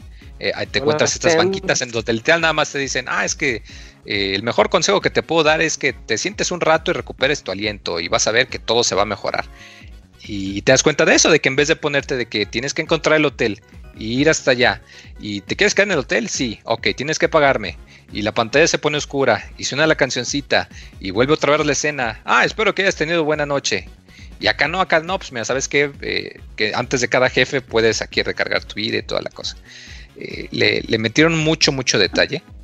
Eh, si tiene algún par de fallas, yo pienso que la, más grande es muy, muy probablemente eh, el sistema de combate. en el sentido que, como lo comento, tú te dan mucha flexibilidad para que puedas cambiar de personajes, como lo comento, de uno a otro. Pero si eres de los que no cambia de personajes y nada más quieres ordenar o dejar que la computadora te ayude, eh, la computadora juega de manera muy defensiva. Entonces, como ellos casi no atacan, si tú dejas que la computadora se controle sin tú manejarla, los comandos de ellos se, llenan muy, muy lento comparado a lo que tú haces. Eh, entonces, por ese lado se siente un poquito limitante. Eh, de igual manera, no hay forma de que puedas ordenarles como tácticas, como en un juego de Tales, que puedes decirles, quiero que tú seas ofensivo, quiero que tú ataques de lejos, quiero que tú te enfoques en los enemigos mágicos. Eh, acá no. Acá hay ciertos tipos de materia que puedes equipar para que, por ejemplo, si un personaje no lo estás controlando tú y le equipas esta materia, eh, el personaje te va a curar si tu vida está muy baja. O si utilizas un hechizo, este personaje va a atacar al mismo enemigo con un hechizo que ellos tengan. Y te da como que un poquito de, customización en ese aspecto, pero no es tan grande como hubiera, como hubiera preferido. Habría estado padre que te hubieran permitido eh, dar al menos algún tipo de orden básica de, de tú ataca a este o, o, tú mantente alejado. Y no, no te lo permite, lo cual sí se siente un poquito eh, pues un poquito como que les falló allí un poco. Eh, otro aspecto que el, único que quizás yo le encontré un poquito raro es que la sincronización cuando los personajes hablan, como que fuera de los cinemas a los personajes secundarios, pues mueven la boca como gracioso. Parece como como que le, pusieron una serie nada más de animaciones este, para en general y entonces los personajes no principales cuando hablan, si tú los ves cuando abren la boca, te, te das cuenta que a veces como que los sonidos no, no, no coinciden con lo que están diciendo en ese momento, entonces está medio raro. Pero bueno, aún con todo, eh, es, es, un juego impresionante, la verdad. O sea, no, no quieres dejarlo en ningún momento y yo creo que es de esos que, debería de ser compra obligada, ¿no? Yo, eh, ah, creo que algo que hacemos muchos aquí es que solemos usar esa expresión ¿no? de, compra obligada cuando hay un juego que nos gusta mucho, pero nunca lo había sentido yo tan fuerte más eh, que, con este juego. Y, digo, recordemos que hace una semana reseñé el Persona 5 y dije que pues era probablemente de los mejores RPGs del género, pero este se siente muy diferente, se siente como como que esta es la dirección en la que deben de, ir Final Fantasy, como que lo que intentaron en el 13, que fue el 13 demasiado lineal y no pegó, y luego el 15 lo quisieron hacer demasiado abierto y ligero y no pegó, y este se siente como que encontraron el balance eh, así perfecto, así justo en la, en la cereza, en el pastel de que no ni se excedieron ni les faltó ni por un centímetro, o sea, lo, lo, lo lograron la combinación ahí justa y, yo, yo, yo los incito a que no, se vayan con la finta, no, no sean de esos de que es que es la primera parte, no, pues voy a esperar a que salga la segunda. Híjoles, pues de entrada, la segunda, quién sabe cuándo salga. Puede salir en un año, o en dos, o en cinco. Y la y, cinco. Y, probablemente en cinco. Y, digo además, pues la economía y todo, pues ahorita como que está medio, medio ruda. Pero, pero aún así, yo, yo no, no puedo recomendar. Si tuviera que elegir un solo juego, no, no digo de, género de rol, o sea, si tú me dijeras, elige el juego de cada generación, de Play 1, cuál es el obligado, Play 2, cuál es el obligado, Play 3, no, yo, yo creo que tendría problemas. O sea, si yo te pregunto a ti, Zach, mencióname qué juego obligado tienes que comprar de 664 probablemente si tengas alguno en mente, pero probablemente vas a decir, pues sería este, pero este también es bueno y este también es un poco, o sea, tiene sus méritos y toda la cosa. Y aquí no, o sea, aquí yo puedo decirlo así sin temor a equivocarme, la compra más obligada, si tienen un PlayStation 4, si esa fue su consola de esta generación, o el próximo año cuando salga para Xbox One, la compra más obligada de esta generación tiene que ser este. O sea, y la verdad lo, el, lo, lo que desconecta un poco es que pues el estándar ya lo subieron mucho. O sea, ya de aquí en adelante, cuando una persona después de jugar este, si tú vas a jugar algún remake de algún otro juego, invariablemente lo vas a comparar con este. Porque es demasiado, hace demasiadas cosas bien, hace demasiados cambios ah. tanto pequeños como grandes para en realidad mostrarte de que tú has jugado alguna, alguna versión HD de un juego, has jugado un remake de un juego y lo comparas con lo que hicieron con este y no, no hay comparación, o sea, está en una, eh, ¿cómo se dice la expresión? Está en una, en un nivel, en una liga totalmente distinto. Oye, Moy. Y, sin temor a equivocarme, yo sí pienso que de aquí en adelante todos los remakes que salgan los van a tener que comparar con ¿es tan bueno como lo que hizo el remake de Final Fantasy VII? ¿Sí o no? O sea, yo creo que eso va a ser lo que va a pasar de antes y después. Oye, Moy, entonces ¿tú estás diciendo que es el juego de la generación o qué? De esta, de esta, de la generación Play 4 Xbox One, yo digo que sí. ¿Tú crees que la espera valió la pena? Muchísimo. Valió, valió, valió cada, cada segundo. Es, es de esos juegos que en ningún, en ningún momento hay, hay algo aburrido. O sea, fuera de sus detallitos, como lo comento de.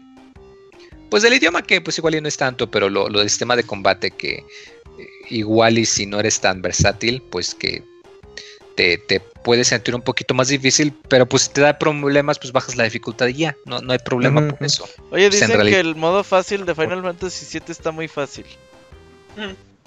Ah, sí, salieron esas quejas. No, Lo que pasa es que tiene tres modos. Tiene el modo normal, o sea, tú cuando lo juegas, ya luego desbloqueas más, tiene el modo normal, el modo fácil y el modo que le denominan casual.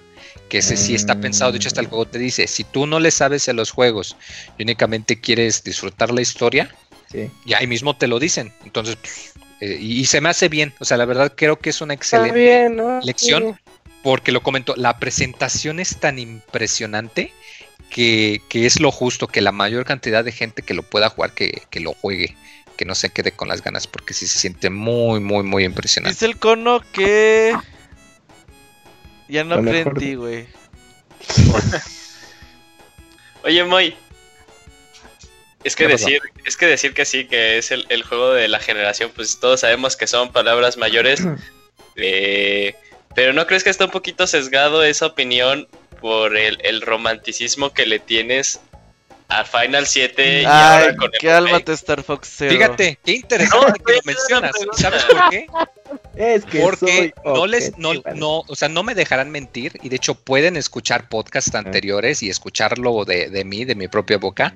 Yo siempre he pensado que el primer, que el Final Fantasy VII original, aunque es un muy buen juego y si es de los RPGs más influyentes, yo siempre he pensado que el original era muy sobrevalorado que era más la nostalgia de la gente que el valor del juego en sí. Yo siempre lo he dicho, nunca me he cansado de repetir, el mismo año que salió Final Fantasy VII, salió Tactics. Y yo siempre he dicho que Tactics es un juego muy superior y que Final Fantasy VI es superior al 7, aunque no es en 3D. Y a cada rato lo he dicho y a cada rato lo tuiteo y a cada rato lo menciono. Y aún así, aún con eso y aún con ese escepticismo, me sorprendió de manera indescriptible esto.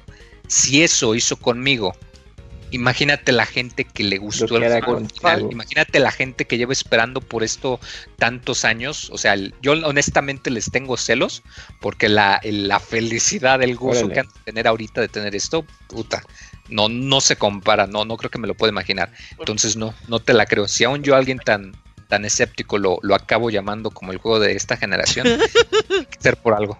Oye, pregunta, última pregunta. Dicen que ¿cuántas horas le metiste?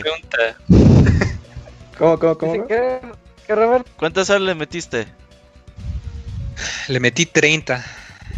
Es lo que dura, ¿no dice? Dejando dura. muchas misiones secundarias vacías. Ah, no me metí de lleno a las actividades extra que puedes hacer de minijuegos. De hecho, nada más hice uno que era uno de dardos al principio y me tatué cinco minutos y luego me fui. Tiene varias así eh, minijuegos que puedes hacer, o sea, mini extras que, te ayudan a pasar el tiempo. Eh, igual, cuando acabas el juego, eh, puedes volver a, empezar cualquier episodio que tú quieras para las cosas que te faltaron, eh, lo cual ayuda mucho porque, como lo comento, como es tan lineal, si quieres completar algo o hacer una misión o un encuentro opcional, pues lo puedes hacer. O sea que si dura más que, si dura más que Ground Zeroes. Ah, sí. Ah, Pero es que además, o sea, ponte a pensar, yo, yo prefiero mil veces un juego que dure unas 35, 40 horas, en donde cada momento es disfrutable y cada momento te está sorprendiendo y te estás divirtiendo, a un juego de 80 horas, de las cuales 30 son nada más de grindeo, 20 son de trama aburrida y las otras y el restante es juego divertido. O sea, que no, es, esto tiene el, yo le llamo el síndrome de Vanquish. No te vayas con la finta que porque es entre comillas corto. Que volviendo a lo mismo, no es corto. El Final Fantasy original, el tiempo promedio para acabártelo es como unas 20 horas más o menos y acabándolo eh, no al 100, pero acabándolo bastante bien. O sea, y este, como lo comento, es solo 30-40% de la trama original. Entonces, no, no se vayan con la finta. Este es un juego completo, o sea, tiene, es, un juego completo, tiene todo, todo, todo, todo. Ahora sí, Julio, tu última pregunta. Eh, Moy, para tus fans, eh, ordena, ordena los juegos. Final 7, Persona 5 y Nier, Auto, y Nier Automata. Ah, no, pues ya te dijo que el 7... No, sí, sí, sí, pero entonces, porque Moy ha dicho que como sus favoritos ha sido Nier Automata y ah, Persona 5. Entonces, ¿ahora dónde quedan esos dos? Me estás preguntando cómo pienso que van los juegos o para mí yo personalmente cómo van esos juegos. Tu, top 3, ah, tu top 3 de, esos juegos. ¿De mi top 3? Sí. Si fuera por te lo llevas de tarea, nada más del sistema de batalla, únicamente el sistema de batalla sería Persona 5. Si fuera únicamente por la historia, que es tan madura y filosófica y oscura y seria, sería Nier. Pero si me dijeras el mejor juego, que tiene todo lo mejor, que tiene el mejor balance entre el combate y cinemáticas, entre música y entre presentación, y que quiero yo rejugar y jugar más de una vez, definitivamente el 7. Yo no te ah, puedo. No, no te puedo decir que volvería a jugar Nier Automata otra vez, porque es una experiencia de una sola vez. No te puedo decir que volvería a jugar Persona 5, porque aunque técnicamente lo hice por jugar al Royal, en cuanto lo acabas, ya no hay mucho. Mm. Acá no. Acá me, me, quedé con ganas de jugar más. Y es algo muy raro en un juego. Y, más en este tipo de género. yo sí, yo diría que es el, el 7 remake, yo diría que es el más alto. Entonces, si se cayera un río de leche, ¿tú lo sacarías? Entonces. no te entendí. Está bien, muy, ya. No, no hay problema. Muy buena reseña. sí, Robert. Eh, te rifaste, muy.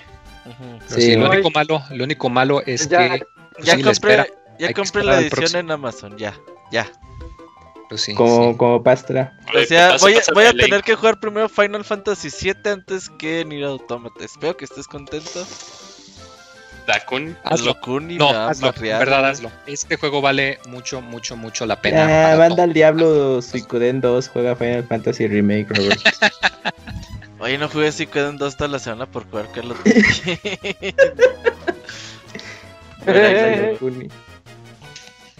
Ya del chat el paso pues de que está la reseña, la reseña de Final Fantasy VII Remake.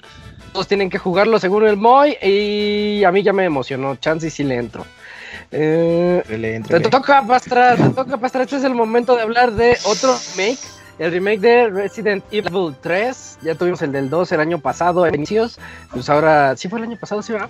Sí. Por ahí de enero. Sí, el año pasado. Eh, eh, y, ahorita ya, ya toca Toca el 3, las, aventuras de Jill Valentine, Pastra. Uf. Sí, bueno, pues este, nada más no, excelente reseña. Eh, muy. Ya eh, pedí yo, de hecho, la edición especial nuevamente para, para jugarlo. Se pasa. Y bueno, pues vamos a empezar entonces con la reseña de Resident Evil 3 Remake. Otro juego también ahí de la década de los noventas otro remake de un juego que salió también para el PlayStation. Y bueno, como decía Isaac, eh, solamente han pasado 14 meses entre que salió el Resident Evil Remake eh, el 2 y ahora que sale el, remake del 3. Entonces, la verdad es que es un corto lapso de tiempo. Me parece que es el lapso de tiempo más corto que ha habido entre que sale un juego de, la saga eh, principal y otro. Este, y bueno, este juego no viene solo, este juego también incluye un multijugador asimétrico que se llama Resident Evil Resistance. Y bueno, pues este, ahorita les voy a hacer eh, la reseña, ¿no? De estos dos eh, juegos que vienen en paquete, ¿no? Para ver qué tal, qué tal está. Una pequeña nada más, este disclaimer, un pequeño ahí como eh, anuncio antes de empezar la reseña. No tengo yo este, los gogles de la nostalgia, eso sí se los puedo asegurar al 100% porque el Resident Evil 3 no, no lo jugué. Así, este, personalmente. No, no, eso no lo quise eso Fue palcono, eso fue palcono, es cierto. Pues, eso fue palcono en el chat. Dilo, dilo. Este, Originalmente era para el cono. Y, de paso ya dile puto al cono. Vas, vas, vas, vas, vas, No, no lo voy a hacer porque es parte de la audiencia, nuestro amiguito el, cono. Este, bueno, y entonces eh, vamos a ver. Primero empezamos con parte de la, de la historia de, este juego. Y bueno, eh, eh, la historia de Resident Evil 3, pues es famosamente una historia paralela que se desarrolla algunas horas antes de Resident Evil 2. Y este, bueno, en este juego no es decepción, en este juego también eh, hacen notar mucho como que las horas, hacen notar mucho este, el, tiempo en el que se está desarrollando la historia, para que se haga ya una comparación con respecto a Resident Evil 2. Y este, bueno, en, a grandes rasgos, eh, digamos que la diferencia primordial que tiene este juego con el, con el Resident Evil 2, y ahorita estoy hablando, y cada vez que diga Resident 2, va a ser el remake, no va a ser el, el, nuevo. El, original. Ajá, entendemos. Este, pues básicamente en el Resident 2 es la historia así como de dos personas que estuvieron en, en el sitio equivocado en el momento equivocado, ¿no? Eh, y bueno, cómo se lleva a cabo su historia y cómo sobreviven a la, a la calamidad. En este caso, pues Jill Valentine eh, es una protagonista que es pues recurrente en la saga y este, la historia que se lleva a cabo en este Resident 3 es una historia ya un poquito más a gran escala, en el que se ve un poco más acerca de los planes malévolos que tiene Umbrella y también a gran escala con respecto a la, a la ciudad, ¿no? Cómo eh, la ciudad se vuelve pues un caos, como la ciudad este, se destruye completamente por el virus. Bueno, va más por allá la, la, historia. Y este, nuestros personajes principales pues se encuentran Jill Valentine, que es, les digo, personaje recurrente, Carlos Olivera, que es un este, soldado de la unidad de limpieza de desastres de Umbrella, y pues por supuesto también aparece el Nemesis, aunque eh, cumple la verdad es que un, un, un papel muchísimo más secundario que inclusive en el juego original.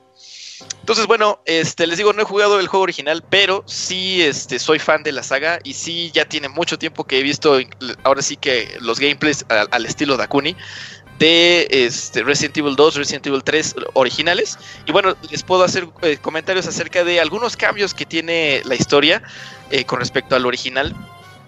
Y realmente los cambios este, no son pues así como fundamentales, no son medulares eh, la historia básicamente es la misma que, pudieran ustedes recordar del Resident Evil original, pero sí este, las diferencias que se presentan es en cómo se va desenvolviendo y cómo se van llevando a cabo los, los eventos de la, de la historia. Entonces no es así como un copy-paste de la historia del original, este, el, el remake, pero sí este, cuenta con algunos elementos sí cuenta con algunos elementos eh, similares que, bueno, nos van a hacer recordar el, juego original, ¿no? Una cosa ahí también eh, que he estado viendo en muchos lugares que es eh, realmente así como muy, muy, muy diferente y que les llamaba mucho la atención a todos, es que en el juego original había un momento, había momentos en la historia en la que este, sucedían así como un, se paraba el tiempo y tú tenías que decidir si hacer una cosa o hacer otra cosa y eso te iba a llevar a alguna parte diferente del mapa o alguna parte este, o alguna toma de, decisiones diferentes ahí con respecto al Nemesis.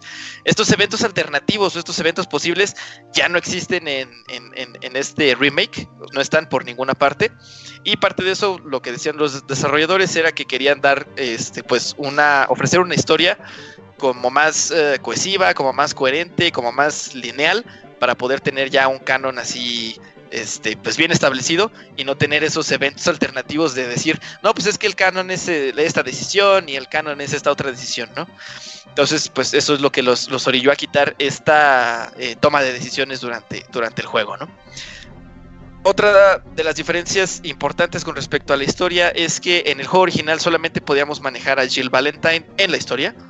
Y en este caso, bueno, ahora vamos a poder encarnar también a Carlos Oliveira, eh, tomando eh, el papel así como de soldado y son eh, eventos en los que pues también la acción del, juego aumenta con respecto a lo que se juega normalmente con esta, con esta Jill.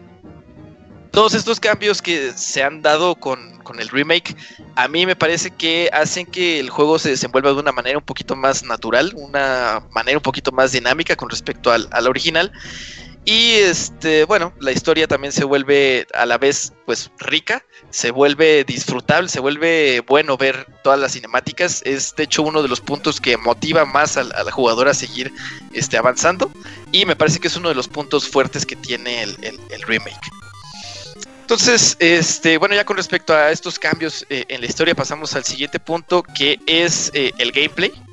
Aquí, inevitablemente, pues sí tenemos que hacer alguna comparación con respecto al Resident Evil 2, eh, el del año pasado. Y bueno, la perspectiva sigue siendo en tercera persona. En realidad, este, no se añaden como muchos elementos nuevos al, gameplay. No significa que esto sea algo malo. Simplemente es una cuestión ahí que pues eh, es parte, digamos, del diseño de un juego de, survival horror. Y lo único que se añade es este, un movimiento ahí como de, esquivar los ataques de los enemigos. Y al momento de que se esquivan también se puede o no este, hacer un movimiento de, contraataque. Es así como lo único, lo único que tiene este, de cambio muy, muy, muy, muy fundamental. Es la diferencia más grande. Pero bueno, hay algunos otros este, cambios ahí en la dinámica de, los objetos. Por ejemplo, hay mucho énfasis también en combinar este, las pólvoras para crear este, las municiones.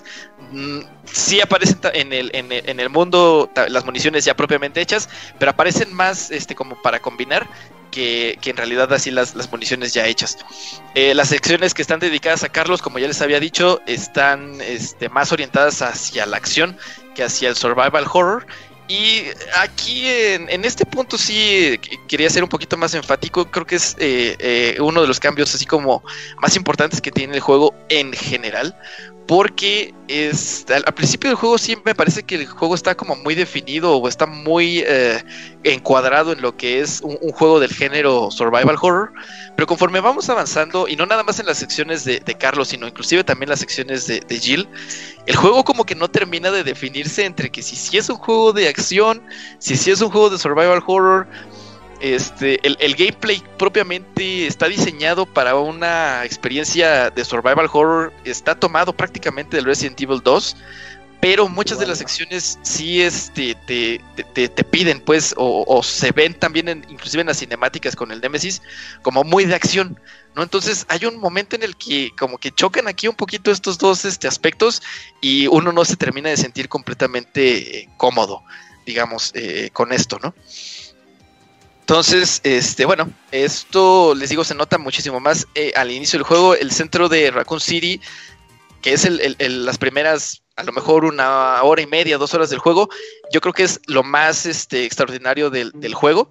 Las calles de Raccoon City están así llenas de detalles eh, de que en algún momento esa ciudad pues estuvo, estuvo viva.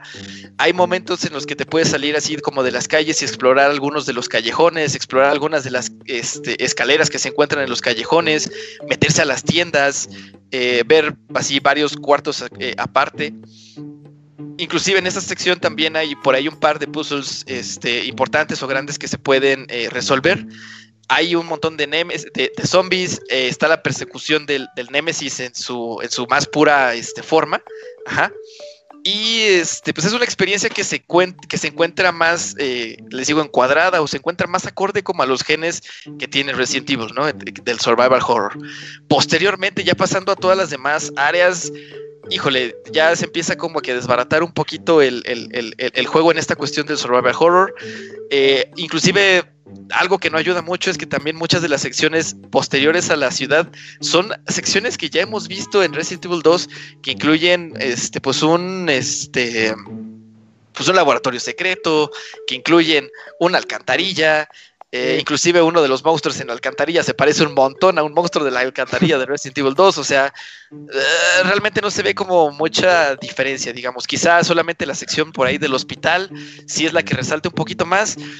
Pero este, en el juego original, por ejemplo, también tenemos otras dos secciones que me parece que dentro del universo de Resident Evil, en ese entonces, en ese este, trilogía original, eh, pues salta mucho o llama mucho la atención que pues tenemos el el parque, por ejemplo, o la torre de reloj, que eran eh, ambientaciones que realmente no estaban o no se habían visto en Resident Evil. Entonces, a mí se me hace también como raro que esas áreas o esas secciones las hayan quitado del remake, porque prácticamente están o sea, no, existen, ajá, y hayan preferido, este, pues enfocarse un poquito más en estas otras secciones que se parecen ya a muchas otras, a muchas secciones que ya teníamos en el juego del año pasado, ¿no? Entonces, también ahí como que no, este, uno no se termina de, acomodar y, les digo como que se queda esa duda de, ay, güey, ¿por qué hicieron esto? ¿Por qué tomaron esta decisión?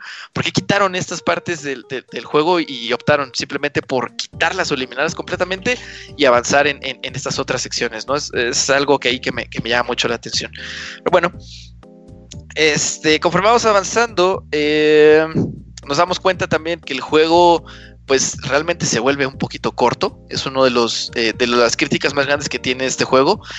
Que realmente no es algo así que sea malo. Digo, si es muy bueno en estas horas que te ofrece, pues, o sea, no hay ningún problema. Este, pero para la gente que sí de repente le gusta que los juegos sean muchísimo más largos, o inclusive este, escuchando testimonios de algunos de mis compañeros por ahí que sí jugaron Resident este, original, me decían que a lo mejor les tomaba, o sus playthroughs al final del, del, de, del juego, aparecía el marcador del tiempo y les decía que a, lo mejor se habían tomado unas 7 u 8 horas en su primera, este, su primera, su primer playthrough. Y en este caso, en, en mi este, experiencia, en la dificultad eh, normal, digamos, no fue ni la difícil ni la fácil, el tiempo de gameplay más o menos son entre 5 y 6 horas, dependiendo de qué, qué tanto se tarden, por ejemplo, en explorar o en ver las cositas que aparecen ahí en, en, los mapas, ver los easter eggs o cualquier cosita que de repente ponen ahí los desarrolladores. Entonces prácticamente este juego pues se acaba en dos o tres sesiones de juego, inclusive una sesión de juego que en este caso fue... muy larga. Ajá, fue mi, fue mi experiencia. Yo en la mañana del sábado lo jugué y lo terminé ese mismo día en la tarde. Este, y bueno, pues eh, digo, este es el primer playthrough, ya como tal, eh, al momento de terminarlo, sí cuenta con algunos elementos que pueden ayudar a pues el replay value del, juego para poderlo seguir este, ahí exprimiendo un poquito. Que son pues los desbloqueables típicos así de la saga, como algunas eh, trajes por ahí, eh, munición infinita de algunas armas, armas especiales también con munición infinita, mejora, mejoras en, en ataque, en defensa, eh, etcétera. No tiene hay varias eh, cositas que se pueden ir eh, recopilando, tiene varias cositas que se pueden ir este, desbloqueando. Y bueno, si les gusta este tipo de cosas, también el juego este, pues se le alarga un poquito más la, la, vida, ¿no? Este, ya sabiéndose, digamos, todo lo que hay en el juego y pasándolo de manera rápida y así, los playthroughs más o menos están en aproximadamente una hora y media, este, o una hora inclusive por ahí he, alcanzado a ver este, algunos. Entonces, el juego sí es, digamos, rápido ya una vez que, lo conoces por completo, ¿no? Y bueno, eh, pasamos al siguiente apartado. Digo, esto es, yo creo que lo más eh, quizá repetitivo, quizá que ya lo hayamos comentado por ahí en, el, eh, en la reseña de Resident Evil 2 o inclusive en la reseña de Resident 7. El, el, engine de, Resident Evil está, o sea, a más no poder con, eh, con, este juego. En el aspecto este visual, en el aspecto del audio, el juego es fantástico. Nuevamente, como les había repetido, la primera parte del juego, que es este el centro así de Raccoon City, es una cosa espectacular o sea, realmente este, el ambiente y la atmósfera que se crea con, el, con, este engine es, extraordinario, se ve muy bien, sí te ambienta bastante en, este mundo, eh, lo ves y casi casi que es palpable, casi casi que pudiera decir que es real. Eh, los personajes, bueno, o sea, siguen estando también bastante bien, están escaneados los modelos eh, de, las personas reales y realmente o sea, sin lentes prácticamente se ve como si fueran eh, personas reales ahí en, el juego. Entonces, eh, realmente es muy, eh, muy detallado, es ultra detallado este, este juego. Y en ese aspecto también es uno de los puntos, digamos, más fuertes que tiene esta, este, este, remake, ¿no? digamos, como puntito ahí extra, el juego viene también con doblaje en muchos idiomas. no voy a ahondar en todos los idiomas porque son un chingo. Pero en el caso específico del español, viene doblaje en español, nada más que es en español ibérico, mm. famosamente, este, pues de mala calidad, o bueno, por lo menos aquí que no nos gusta. Entonces, pues eh, la opción ahí es que los, los textos se pueden cambiar en español y se pueden dejar las voces en inglés. Entonces se puede ahí dejar eh, quedar la combinación como ustedes quieran, puro, puro inglés en todo, textos en español, voces en inglés, etcétera. Ahí sí está para, seleccionar, ¿no? Eh, para todos los gustos. Y bueno, esto ya es con, con, respecto al juego este, principal. Les, les, decía al principio de la reseña que este juego también cuenta con es, eh, un multijugador asimétrico que se llama Resident Evil Resistance. Y bueno, esto es parte del paquete se tiene que analizar todo este, junto, no es como que sea un juego y otro, es todo en, conjunto. Y bueno, este es un modo de jugador eh, asimétrico, como les había dicho, en el que se enfrentan cuatro, eh, un equipo de cuatro este, supervivientes que son como humanos normales, humanos de a pie de, Raccoon City, que no tienen ninguna cuestión así especial contra eh, un jugador que sería la mente maestra, en la que se ven inmersos pues en un en una serie como de pasillos, en una serie ahí de este, caminos, en los que la mente maestra pues les deposita trampas, les deposita monstruos, y lo que tienen que hacer los cuatro supervivientes o los cuatro humanos así de pie, pues es simplemente pasar del de, punto A al punto B, atravesando todo lo que ponga la, la mente maestra, ¿no? O eh, el objetivo al revés sería más bien que si eres tú la mente maestra, pues simplemente detener el avance de, los, de, las personas, de los personajes que, están ahí y matarlos, ¿no? Antes de que lleguen al, punto B. Entonces, eh, pues en concepto, la verdad es que cuando lo anunciaron a mí me parecía una idea, pues buena, me parecía una idea, este, algo novedosa. Ah, sin embargo, ya al momento de estar en la ejecución es en donde ya no me parece que sea que es tan buena idea, sobre todo por la cuestión eh, del gameplay o de la manera en la que se, mueven los personajes eh, de, a pie. Eh, voy a pasar primero a la parte de la mente maestra para de una vez sacarlo eso. Lo de la mente maestra se pueden elegir entre cuatro mentes maestras, que son cuatro personajes de la saga de Resident Evil. Y eh, este personaje lo que tiene es el control como de las cámaras de esos pasillos que les estaba diciendo. Y lo que hace es que a través de esas cámaras pues simplemente va depositando ¿no? las trampas y va depositando los monstruos. Eh, la mente maestra tiene como un set de baraja. Que son este, cartas que se van recargando conforme pasa el tiempo. Es decir, tú pones un zombie y después de cierto tiempo puedes volver a poner otro zombie, etc. Eh, hay algunas trampas que tardan más en aparecer. Hay algunas trampas que son especiales para que saques, por ejemplo, a Mr. X y este, pues realmente sí es divertido manejarse ahí como la mente maestra, es divertido estar viendo ahí como tus monstruos están matando a los, a, los humanos que están caminando por ahí. Y en algún momento dado también la mente maestra puede llegar a controlar uno de los personajes que está soltando, es decir, puedes controlar ahí un zombie. Y es, divertido, digamos, en este aspecto. Ya por parte de los eh, personajes, eh, de los personajes comunes eh, de a pie, eh, ahí sí ya es un poquito más difícil eh, poderlos controlar. Precisamente por esto que le estaba diciendo del gameplay. El gameplay del juego no está hecho para una. para un juego de tercera persona de acción. O sea, se nota luego, luego. El, juego, el gameplay está hecho para un juego de tercera persona de, survival horror, así como lo es perfectamente bien, y el ejemplo está ahí en Resident Evil 2. Aquí es difícil de repente controlar los personajes, es difícil de repente controlarlos y, apuntar rápido hacia algunos de los eh, objetivos a los que tienes que estar atacando. Les digo, simplemente por el hecho del gameplay, ¿no? de cómo está diseñado. Entonces, eh, en este caso, ah, está un poquito difícil ahí. El juego es divertido cuando eres la mente maestra, pero no está divertido cuando eres los humanos de a pie. Y bueno, pues ya. Eh, un extra por ahí, otro comentario que tengo del, multiplayer es que el juego tiene un amplio apartado de customización. Eh, pues tiene ya el sello que, empezó a implementar Overwatch, que son las loot boxes, y que tiene ahí este, pues, customizaciones de la ropa, customizaciones de los gestos, grafitis, poses, eh, y muchas otras cositas por ahí, ¿no? Está pues bastante amplio, se puede ir subiendo de nivel cada uno de los personajes, etcétera. Y este, también el juego tiene loot boxes que pues también te van soltando algunas cositas ahí de, manera aleatoria, ¿no? pues siguiendo la fórmula, ¿no? De, todos estos eh, apartados que tienen ya los multijugadores actuales de los últimos quizás cinco años, ¿no? Entonces, pues esos son este, las observaciones, esa es la reseña del, juego como tal. Em, en conclusión, pues nuevamente, yo creo que esto es lo que más eh, hace que sufra un poquito el juego. Los elementos que tiene el juego de por, o sea, por sí solos son buenos. Las ideas que están ahí implementadas me parece que son buenas y, y funcionan. O sea, están ahí, funcionan. No hay ningún momento en el que como que haya un bug o alguna cosa de esas.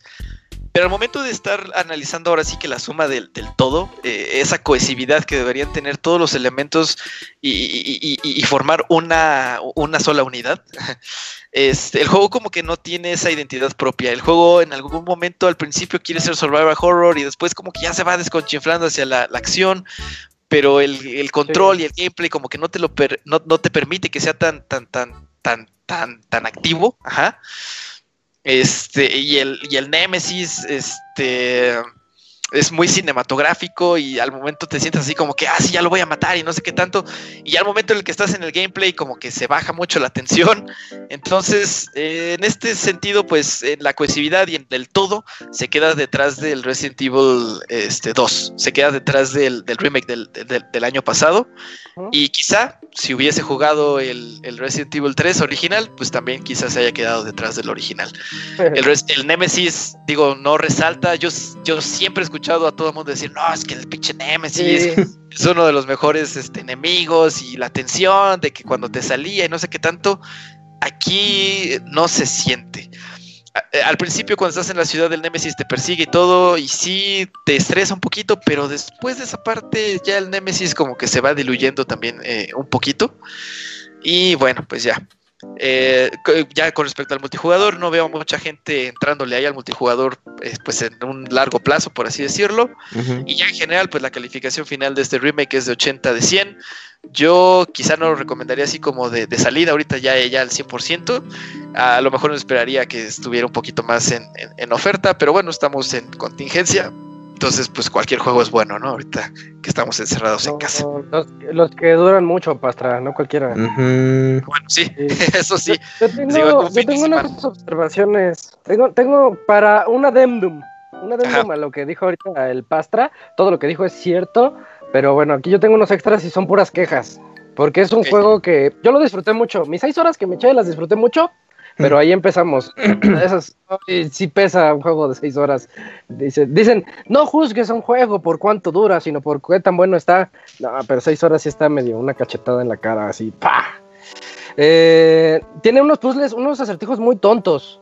A mí me, ofendía que cada que te encuentras un acertijo, a la izquierda está una nota de, la, de un oficial de policía que dice, Recuerda que cambiamos las claves y las claves las puedes encontrar en el cuarto tal o más adelantito. Entonces ya no tienes que pensar nada. En el juego no tienes que pensar absolutamente nada. Sé que no son para pensar, pero antes te la ponían difícil. Ahorita nada más es este, lee la carta que está al lado y haz lo que dice para seguir el juego. Eh, siguiendo con eso, el juego es súper lineal es demasiado lineal y que la, verdad a mí sí me, molestó ese aspecto. Yo, Pastra lo defendió en la primera parte. Yo digo que desde el inicio lo sentí como un shooter y yo no quería un shooter. Entonces, este, pues, eso a mí sí me, sí me molestó también eso. Es está muy recortado lo que dijo Pastra de la torre de reloj, que es un emblema del juego original de PlayStation. Eh, pues aquí no está. No está, lo cortaron. Eh, hay una especie de como pseudo homenaje, pero pues hace enojar más. Dices, sí, eso, me da risa. Sale, al fondo así como que lo señalan. ¿no? Ajá, dices, ¡uh, para allá! No, no. Entonces, eso está, está muy feo. Y, lo, y otra cosa que también dijo el Pastra, reutiliza muchos elementos. Se ve así el, el de que ya tenemos esto del 2, ah, pues méteselo ahí, métele una partecita que, sea como en el 2. Y dices, pudieron, pudieron echarle tantas ganas al juego. Estoy de acuerdo con todo lo que dijo Pastra, hasta con su calificación final. este, pero, híjoles, su, peor enemigo de este Resident es el del año pasado. Digamos mm, que por así, en un universo paralelo, salía el Resident 3 antes que el 2. Así, hoy sale este y en un año sale el 2 hubiéramos dicho que este, oh no, Gotti está bien bueno, no puede ser, son seis horas, pero están bien chidas. Y en un año hubiéramos dicho, wow, así se deben de hacer los remakes, o como dijo el, Moy, este, o sea, ¿sí me entienden? Ese es el problema, que tenemos un, el 2 que salió apenas hace un año muy en mente y que nos dura 12 horas, 10 horas y 10 horas de survival horror clásico, bien implementado, bien modernizado para que nos lleven al 3 de esta forma, la verdad sí me molestó un poquito. Y, repito, me gustó mucho el juego, yo lo disfruté un montón las seis horas que me eché, pero son seis horas que te la pasas criticándolo. Así de, ay, ¿por qué haces esto? Ay, ¿por qué, ¿por qué está tan chiquito? Ay, ¿por qué me dan los passwords a cada rato? Eso, eso pasa. Pero bueno, estas eran, mis quejas, quería decirlas.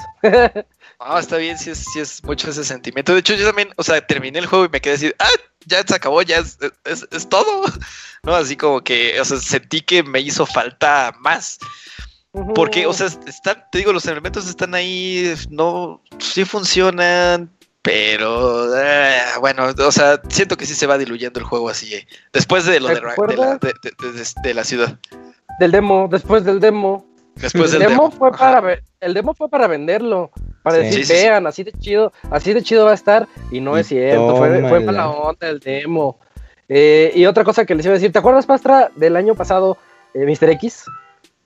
La sensación que tienes de Mr. X, ese sí da miedo, ese sí, se escuchan sus pasos, se Los pasos, cómo está afuera de la casa y, y, de la puerta y va a romperla y va a entrar por ti. Y lo que tú dijiste, un personaje tan emblemático como lo es Nemesis, es, eh, merecía un mejor trato.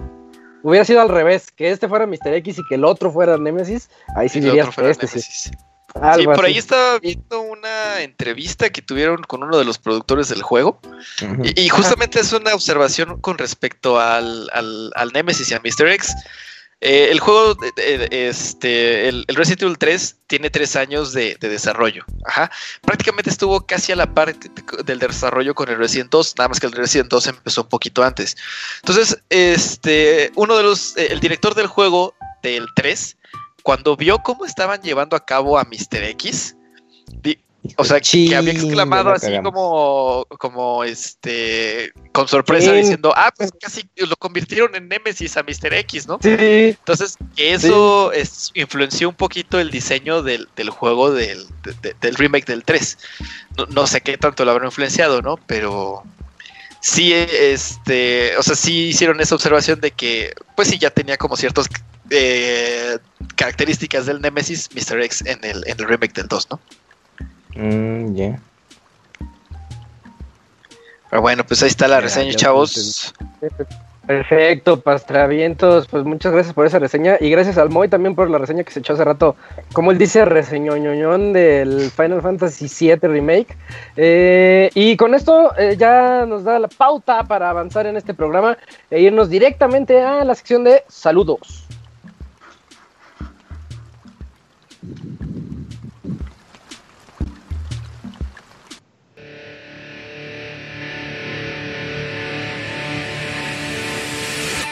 Manda tus saludos y comentarios a nuestro correo podcast.pixelania.com.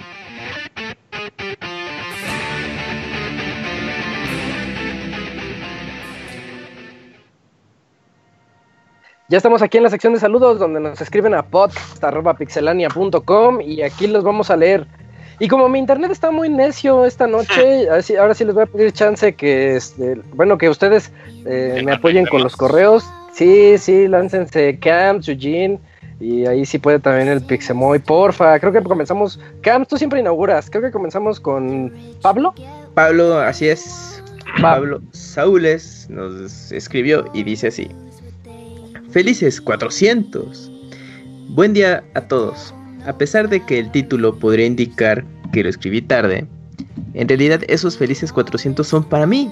Empecé a escucharlos en el podcast 7 y de ahí sin falta los escucho. Cada que cambio el celular, el primer podcast que pongo en la lista es el suyo. Eso sí, siempre he sido escucha del futuro por trabajo y casi no escribo. Pero soy un fiel escucha al programa, página y ahora también la aplicación. La intención es agradecer de alguna manera ese tiempo que le dedican al proyecto, reconocer a todos los que han pasado, ya sea con un episodio con todos como, como Robert. Me encanta cuando todos se reunían para hacer el programa, pero que se hubiera muerto de seguir así. Si no me equivoco, en una ocasión solo iban a ser dos. También me gustaría recordar todas las anécdotas que me han hecho reír, pero pues nunca acabaría. Aunque hay que destacar a Wonchis y Martín por su troleo a todo el mundo. Ahora ya casi no juego, pero me encanta estar enterado porque la estafeta se la pasé a mi hijo me gusta saber que juega y si es adecuado para él. Ya tiene 14 años, así que han sido un, eh, de gran ayuda para estos 10 años. Y otra vez, muchas gracias. Me gustaría inundarse más anécdotas, pero otra vez no acabaría. Así que solo falta agradecer a todos los que actualmente dedican tiempo y esfuerzo al proyecto. No doy nombres para que no falte nadie y esperemos que dure mucho más. Saludos. Saludos. Saluditos. Muchas gracias ah, por tu correo. Muchas gracias. Nos faltaron los postdatas que hagan. Los postdatas que fíjate que... Ah, no, no los visualizas? Aquí los tengo. No, ah, ya está, ya está, ya está, ya está. Ah, es que lo mandó doble. Mira, Postdata 1 es el segundo intento de ah. enviar el correo. Espero ahora sí llegue. Sí, sí llegó. Ah, dos veces. sí, exactamente. Postdata 2. Ahora, más que nunca, se lo lavan bien. Ahí está. Eh, buenos consejos. Bien, entonces muchas gracias, Pablo. Qué bueno que te diste un tiempo para escribirnos. En siguiente correo de Ángel. Si no tiene Yujin, yo te veo por Lo tengo yo por acá. Ah, Pastra. Ah, ah bueno. Dice, este, juegos y café en taza de pixelania.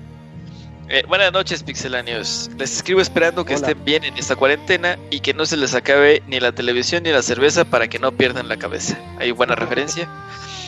A mí la cuarentena me ha venido de maravilla, pues hace mucho que no tenía tanto tiempo libre y por fin estoy poniéndome al día con algunos animes y jugando como enfermo. Sigo con la adicción a esta droga llamada Animal Crossing, que consume a todos los que conozco. Pero recién inicié Star Wars Jedi The Fallen Order porque aproveché una promoción que encontré en la app de Pixelania para comprar la mitad de precio. Genial ahí esa, muy bien. Es mi primer Souls like y me está partiendo la madre. Espero realmente mejorar y aprender a hacer parry, pues nunca se me ha dado. Eh, por último, me gustaría hacerles una pregunta. Ajá, ajá.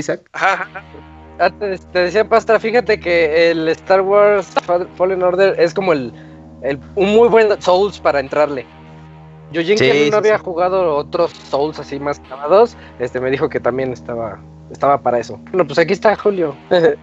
Sí, sí, sí, ojalá ya haya leído y escuchado. Pues justo en la reseña creo que se hizo ese comentario, ¿no? Que era un buen Souls para, para, iniciar. Ya fue Dark Souls. Ah, no sé, no sé, no sé. Tal vez, tal vez se quiero. Bl eh, Palabras mayores. Bloodburn. Bloodburn, ese fue, mi ese fue mi primer Souls like. Uf, ahí está, ya ven. Hay de distintos niveles. Bueno, ya por, dice, por último me gustaría hacerles una pregunta. ¿Cuál es su Kirby favorito? El mío es el Air Ride. Tengo grandes memorias de ese juego cuando niño en la casa de la abuela con los primos. Sin más que decir, les mando un abrazo a distancia desde Chihuahua. Entonces, a mí Kirby 64 de Crystal Shards. A mí ah, el de Super, el Superstar. Ah, está ya en el Switch Online, de hecho. Yo no juego Kirby. Tú, Julio, seguro, seguro que sé cuál es. A ver. No, no sabes. Este. Triple Deluxe, ¿eh? Triple Deluxe. Eh. Es de 3DS. Sí, está, muy bueno. Bueno, yo coincido aquí con él. Es el Air Ride. Me gusta un chingo ese. De GameCube. Yo jugué, yo jugué el de Tetris de Super Nintendo. Kirby Avalanche. Ah, sí. sí. Que era como un Puyo Pop, ¿no? Sí, sí. Es como un golf. Es como de golf. No, ese es otro. No. Te estás confundiendo con el de Game Boy Color, ¿no? No, hay uno de Super que... el, el, Game Boy. Que era, es como escenarios de mini golf y el Kirby era la bolita. Ah, ese es este, como un pre... Kirby Course. No, ese, ese comenzó en, en 10 y ya luego salió el de Wii U. ¿Sabes cuál está chido? El Mass Attack de 10. Ah, el que te refieres, Robert, es Kirby's Dream Course. Dream Course. Dream sí. Es ese. Mm. En vista isométrica, sí. Ese, mero. También de Amazing Mirror está bueno. De Advance. De Advance, sí. Bueno, pues muchas muchas gracias ahí a Ángel que nos que nos escribió. Tenemos aquí el siguiente correo de Aldebarán, ¿sí verdad? Sí. De Tauro. Pues vas, Eugene. Sale, el segundo caballero dorado nos dice, Hola Pixelania, pues ando escuchando el podcast de la semana pasada, 406. Me gustaría saber qué opinan del nuevo control de PlayStation 5. Bueno, ya lo dijimos en el podcast 407. Con respecto a Animal Crossing, che juego adictivo. Hace 7 años mi novia, la que ahora es mi domadora, le entramos por primera vez en el 3DS y la verdad nos gustó, está entretenido, aunque debo admitir que me generaba sentimientos de soledad. De furres. en esta entrega, el plan era jugar todos en la misma consola, ya que según se puede para cuatro personas en la misma. Pero pues la verdad no lo recomiendo, ya que las opciones son muy, muy limitadas. Digo, si solo jugara ella y yo, tal vez funcionaría. Pero como ahora tenemos una bendición de cuatro años, pues ahí me tienen comprando un Nintendo Switch más y tres juegos para darle duro a la forrisa. Eh, ya es problema de millonarios, ¿no? Sí, no sé qué hacer con tanto Sí. Che Nintendo, ¿por qué no deja que se mueva el archivo a la nube? Muy mal, pero en fin. ya con tres Nintendo Switch, pues no hay pecs. y sí, aunque no lo crean, mi chamaco bien que le entendió el juego. Al, al, al dude, es que es tu hijo, no le voy a decir así. Ajá, sí, más respeto. Recuerden que sus hijos son hijos, no son. No, o sea, eh, es su hijo, entonces respeto lo que pone, pero pues es su hijo y yo no le voy a decir eso. Sí, sí, y entonces no sabe leer y ya le entiende a los menús. Se aprendió las acciones y las posiciones en cada menú. Le entendió al hacer herramientas, a la compra y venta de cosas. Nos encantó el museo. La verdad he disfrutado más el juego porque ahora somos tres en casa y cuatro amigos más le entraron al juego.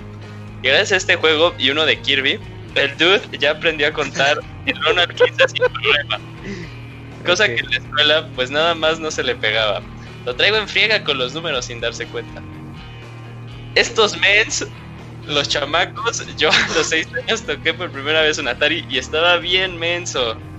Y dude pongo el street y ya le está entendiendo y también jugamos Darius y el dude se rifa. La verdad he disfrutado más el juego porque ahora somos... Ay, cabrón, esto se repitió.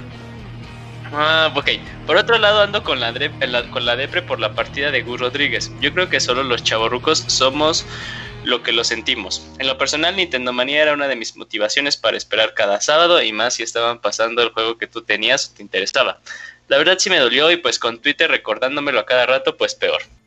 Sea como sea, Gus fue importante para nosotros que nos gustan los juegos. Sé que él hizo más cosas, pero para mí fue Gus el de estamos en contact.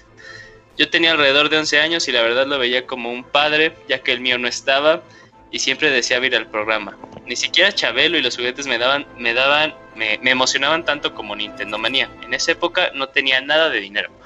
Prácticamente obligaba a mi madre a ver Nintendo Manía para que me comprara mi Nintendo 64. Compraba las revistas de Club Nintendo aunque no tenía dinero y mucho menos juegos. Hacía el esfuerzo por comprar la revista con lo poco que podía juntar de dinero. Así que a uno o dos años del lanzamiento de Nintendo 64 mi madre me lo compró. Aunque ella no lo sepa, le estaré eternamente agradecido porque yo sé que no teníamos dinero.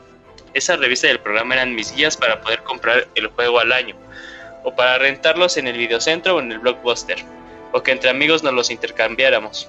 Disculpen por venir de amargado, pero la verdad a mí sí me dolió. Y pues la única persona que me entendió fue mi hermano y un amigo más. Yo creo que el día que se nos vaya Miyamoto estará estaré totalmente destrozado. No me sentí así desde la partida de Iwata. Así que ustedes, aunque no lo crean, forman una parte importante de nosotros los que escuchamos y nos gustan su trabajo y dedicación. Ustedes sigan el legado de Gus, ténganlo en cuenta. Mucho éxito Pixelania y disculpen por el correo largo. Sí, ahí triste noticia la del Gus. Ya tenía rato batallándole. Buena gente el Gus. Y sí, cuando dice el Aldebarán, pionero de videojuegos acá en México. Mm, gracias a él, muchos. Yo sí era de comprar revista cada mes, güey. Iba a las tres semanas del mes, güey, a ver si ya estaba de chingadera la, revista, güey. Ajá. Y también Nintendo Manía, no me lo perdía. El boy dice: Me levantaba temprano. Los, no mames, Nintendo Manía salía a las 11 del día, 11 de la mañana, boy. Eso no es levantarse. Esto era temprano para los niños. Para sábado sí. No, qué chingada. Robert ya madrugaba desde niño. Pero sí, una pena del Gus. Yo lo conocí en 2011, buena onda, eh. El E3, ¿no? Sí, de hecho, él estaba en Los Ángeles, no fue el E3 como tal. Ah, Nosotros pensábamos que sí. Está así como esperando un taxi, no sé qué. dice Eric, ese es Gus Rodríguez. Le digo, no, no es. Sí, sí es. Y ya fue a saludarlo y no, ah, ahí no se quedó como unos 20 minutos platicando y todo el pedo. A diferencia de otras personas que nos subían, güey, así de, ah, vámonos. No, el Gus ahí bien relajado y le chingada. Bueno, en el 3 chavos. Ajá, y le dijimos, yo no estoy el 3 no, vengo por otras cosas de trabajo, pero igual y me lanzo. Mm. Buena onda el. Sí, sí, era muy, muy abierto a, la gente. Yo una vez lo, bueno, la única vez que lo conocí fue en un torneo de Smash Melee que hicieron en, en Perisur. Ah. y, hasta sí, ahí andaba y ahí le pedí que me firmara mi, mi, juego de Smash Melee, sí. Mm, pero sí, súper, súper. Bueno, yo también me acuerdo que digo, sí, claro, cómo no. Y hasta dijo, oye, pero no saques de la, eh, pues la portada, se vaya a arrugar. Y así, no, ¿cómo crees, Gus? Nintendo Mania Forever. ah, chamaco pendejo. y el Robert empañando la anécdota de Yuyo. Yo lo conocí en un evento que, pues, de videojuegos, donde me mandaron a mí a ah, cubrir. Y dije, voy. Ah, ni, siquiera tenía que ver con videojuegos, ah, ni les voy a contar. Eh, Pero ahí lo conocí, ahí fue sí, ya de McDonald's. Eh. Y, y ahí, ahí, andaba junto con todos los demás medios, ¿no? Y yo lo que puedo decir de él es que es el más noble de todos los de los medios que he tenido la oportunidad de conocer. Él es el, o era el más noble de todos. Una persona muy, una persona muy normal, o sea, para decirlo así, pero lo digo en buena, en buena manera. Porque hay unos que, híjole, dices. Sí, hay gente que se sube al ladrillito, ¿ah? Porque, ay, tengo 10.000 mil followers. Así, ay, bájale. Dices, ay, ahí, viene, ahí viene el de Pixelania. Ah, no, bien, bien alzado, ¿no? No, no, no, este cuate, este. Como si hablaras con cualquier otra persona, pues, y eso es lo que lo hacía especial. Ajá. Sí, buena onda el Gus. Sí, sí, sí. Y sí, una pena. Oigan, yo les traigo un trabalenguas. A ver. Pero a ver si me sale porque soy muy con los trabalenguas. Dice, a ver si me sale, ¿eh? Es Aldebarania ha sido aldebaraneado. Quien lo desaldebarane será un grande aldebaranador. Así me salió. No, yo ah, sí está bueno. para... Yo no puedo hablar normal bien, imagínate, con trabalenguas. no, está cabrón. Está bueno, está bueno. Es que, es que ahorita que leí el correo de Aldebarán me acordé. Ah, ok, yo pensé que venía en el correo. Dije, sí, yo dije, ah, chingada, eso no volví a abrir. Tampoco alguien lo envió, que pinches, pinches no, no, no, no, no, es algo que se me ocurrió cuando vi su nombre. Eh, tenemos otro correo, tenemos como tres o cuatro más, ¿no? Sí, llegan varios. Como cinco, ¿no? Sí, entonces hay que darle porque ya es bien tarde. Denle, denle, Hams, porfa. Pero acaba de llegar uno de Edgar Hernández, de hecho ahorita hace como tres minutos. A ver, dale, voy. ese. ese. Dice, a ver, aquí saludando desde el encierro, esperando que estén disfrutando su cuarentena. Yo la mm. verdad no he podido jugar como quisiera, eh, ya que mm. tengo un montón de trabajo. Por ahora he estado jugando Fallen Order y un poco de Mario Kart de GameCube. ¿Ustedes que han jugado más? Ah, les cuento que la semana pasada me llegó mi taza de los 10 años de Pixelania y bueno, la idea era usarla en la oficina y pues la guardaré hasta ahora que salga de la bronca. Y se le falta un rato. Eh, no, no lo sé en la oficina, eh. No vayan a ser esas oficinas que se, que se roban, que piensan que todas las tazas son comunitarias. Y sí, sí. ¿Quién hace eso? eso? Hay gente que hace eso. Es muy común, ¿eh, Robert? Es Acá en Aguascalientes, donde yo trabajo, o sea, no lo veo posible. Digo, aparte de las robalonches, que ya les platiqué de ella. Sí, hay robalonches. Ajá, o sea, lo veo poco probable, la verdad. Ah, bueno. Dice la, la tazota. Pues de lo que hemos estado jugando pues de todo un poco, ¿no? Pues, bueno, yo sigo con Animal Crossing y pues a lo mejor ya inicio Final Fantasy 7 Remake y pues ya. Estaba jugando Trials of Mana del Collection of Mana. Está bien bueno, está bien bueno. yo pensaba que me iba a aburrir. No, güey, o sea, es como son seis historias, pues dije, pues eh, me, he hecho una así en el, en el old school, pero sí, muy recomendable, se siente todavía muy, muy, muy, muy, muy, eh, muy vigente el juego. Nosotros puro Call of Duty, la verdad. Ay, Call of Duty ah, con, ah, dando promoción que chequen el, el, el, el gameplay. ganamos. ganamos. Sí, sí, sí. Estuvo muy bueno, ¿eh? Ese, win lo tengo súper, súper. Lo sí lo voy a guardar en mi corazón, ¿eh? Hasta mejor de lo que he hecho en todo el trabajo. En este YouTube. Quita más, menos espacio. también ya está en YouTube los point of view de Eugene y mío. Si quieren ver la victoria. No, que no vean el ver la victoria. Nada más que no vean el mío porque no tiene comentarios. Ah, sí, pero para los highlights está bueno. Ah, sí, pero el, que sí vean en la cuenta de Isaac ahí que sacó un fragmento de, del Robert.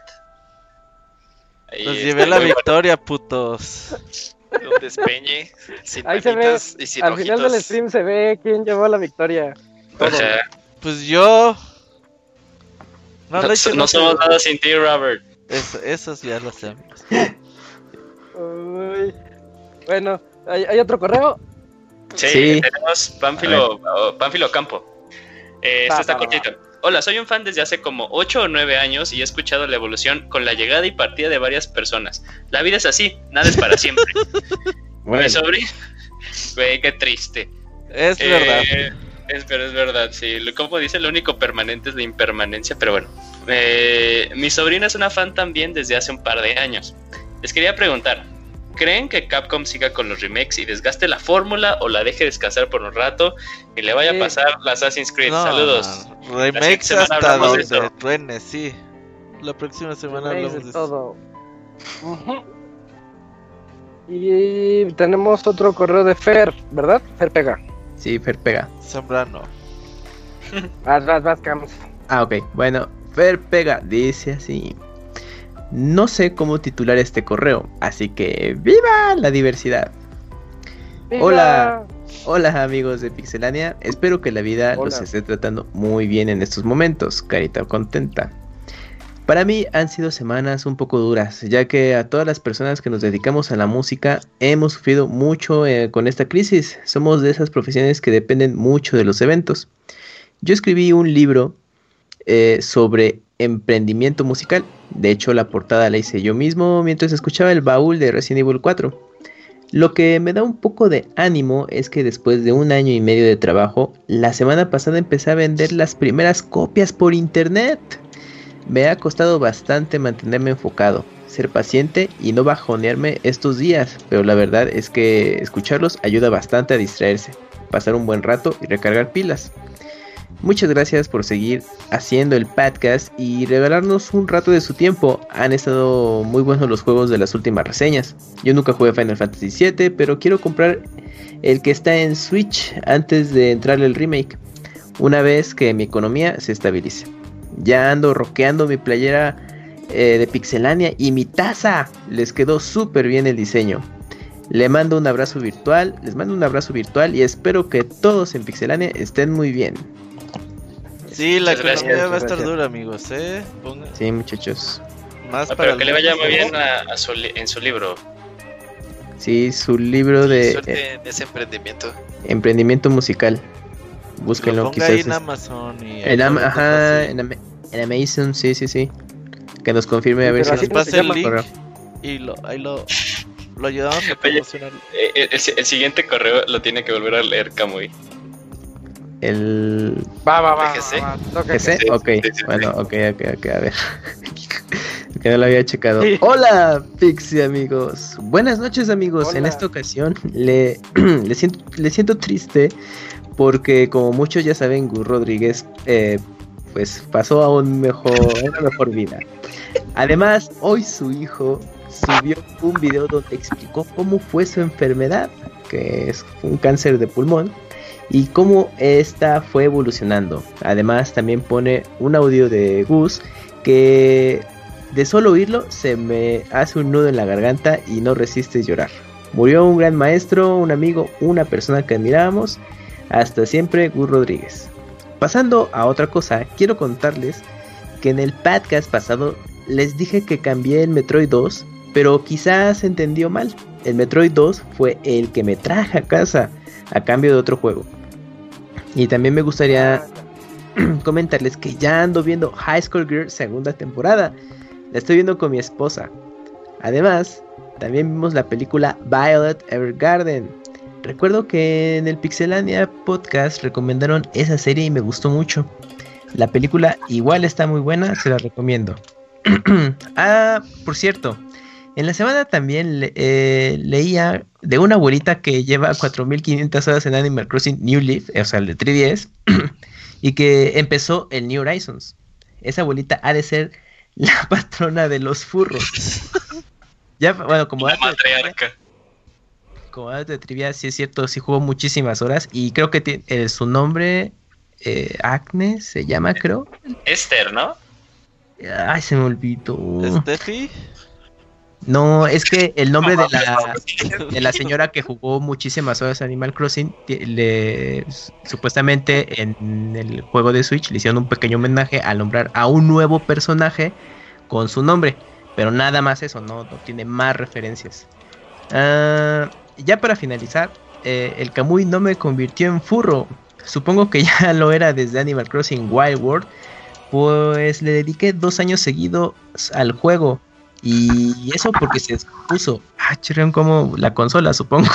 Me despido por el momento deseándoles una excelente noche. Hasta la semana que viene, amigos. Postdata. El ratón Miguelito, como le decían mis abuelos. El. Ah, sí. A ver, Godines, ¿el Pixel Podcast me va a dar dinero, sí o no? Pues, sabemos, señor. Hay que, hay que hablarlo con el dueño del programa. Pues hasta que no me arregles esa chingadera, no me hables para nada, Godines. Llégale. Ya, ahí termina. bueno, ahí está el correo de Jesse Sandoval con sus anécdotas de Animal Crossing y anime. Que sí, ya está High School Gear segunda temporada. Ya, si la vieron. Llevo como seis capítulos. Ah, yo, yo, ya la empecé a ver, también llevo como seis episodios. Está buena. Bien, bien, bien. Perfecto. Muy sentida. Eh, Oye, yo, yo tengo aquí un, un mensaje extra. Es un saludo de Solomán. Dice, no me sabía la, la, dinámica de los saludos, pero aquí está, aquí está el mío.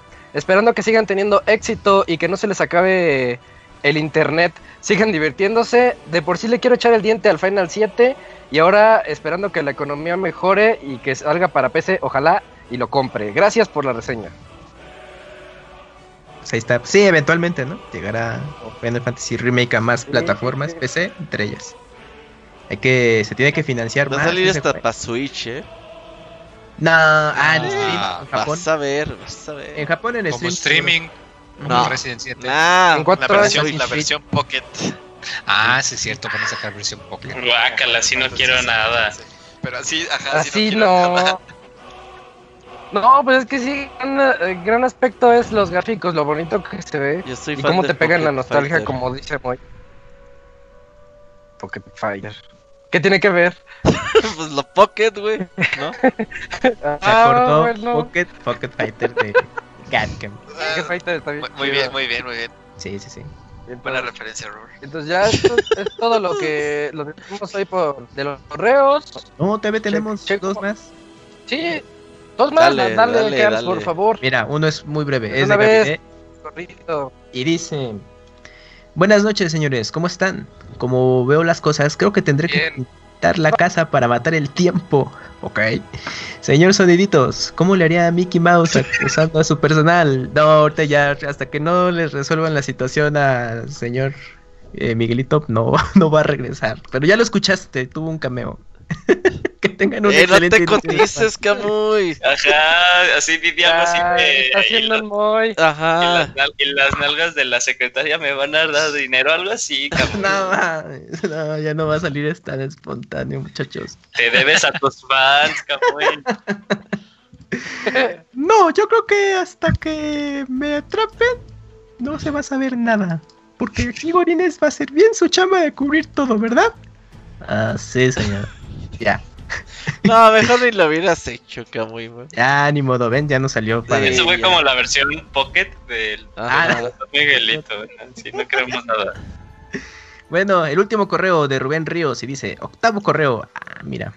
Buenas noches, Pix amigos. Espero se encuentren bien y ya adaptados a esta nueva forma de trabajo, pues ya son más de 30 días y un hábito se forma entre 20 a 30 verde. Cierto. Le comentaba a Isaac que ya soy nivel 22 en The Witcher 3, con 100 horas. No he adquirido nuevos juegos, pues fácil le daré otras 200 horas a esta dificultad en la que actualmente juego. Sigo sin poder adaptarme al nuevo horario del Pixel Podcast. Ya tenía tan arregado que siempre empezara a las 9 de la noche y mis actividades me permitían llegar a esa hora. Pero bueno, tendré eso en mente para futuros programas. Espero sigan pasando su cuarentena lo mejor posible sin perder la cabeza o se fastidien eh, del buen hobby de los videojuegos. Esta vez no hay sección recomendada, ya que Moy, ya que Moy como que le dio el avión, todo mal con ese Moy, a la serie anterior y dijo que no y dijo no entender nada, pero que se escuchaba bien porque era un Goku mago. No es cierto, es solo que por el trabajo esta vez apenas me dio tiempo de redactar el correo. Los terminaré de escuchar en el futuro, pues llegaré tarde a, partir de Final Fantasy VII Remake. Sin más por el momento me despido. Saludos. Postdata 1. El próximo correo les traigo las recomendaciones. Muy bien. Postdata 2. Señor Sonitos, mándeme un Pikachu Pikachu. Y ya se terminaron los correos. Bien, ya con eso terminan los correos y el podcast. Nada más anuncio parroquial. Robert, el jueves hay baúl. Sí, jueves tenemos baúl Mortal Pensé que ibas a decir anuncio parroquial. El jueves hay bautizo. no. Te van a bautizar, pero el chiquito. No, el jueves hay baúl Mortal Kombat 2. Ahí los esperamos. 8 de la noche, ¿eh? 8 de la noche también. 8 de la Sí, es horario de verano. Perfecto. Sí, el horario de verano nos pegó al revés, güey. no sé qué tiene que ver lo que dijo, pero. Está al revés. Sí, sí, sí. Así que aquí los esperamos 8 de la noche, Baúl. Vamos a tener buenos invitados. Y pues ya, ¿no? Ahí tenemos reseña, video reseña de Half-Life Alyx. Vamos a tener de Final Fantasy VII, Persona 5. Y ahí le estamos metiendo contenido al canal de YouTube. Ahí está el unboxing de Persona 5, también del Pastra. Sí, de Pastra. Pinche Pastra me manda dos videos y le digo, ¿qué pedo? Pues ahí pégalos, ahí pégalos. No mames, pinche pastra. No se mamó. Ya cuando había bajado el iMovie para el celular, ya me dijo Robert, ya lo subí. Yo, ah, bueno, está bien, ya los pegó. Pero bueno, ahí están los. Profesional. Ahí le están metiendo contenido al canal de YouTube ahí para que lo chequen. Sí, sí, sí. Perfecto, YouTube sigue vivo, youtube.com diagonal pixelania oficial. Y bueno, este fue el Pixel Podcast número 407, en donde estuvimos el Camps, Eugene, Moy, Pastra, Robert y yo, que soy Isaac. Y nos escuchamos para el siguiente lunes. Y el para perro que mordió el Pastra. Ah, y el perro que mordió el Pastra. Sale, nos vemos. Nos vemos, bye. Bye. bye. bye.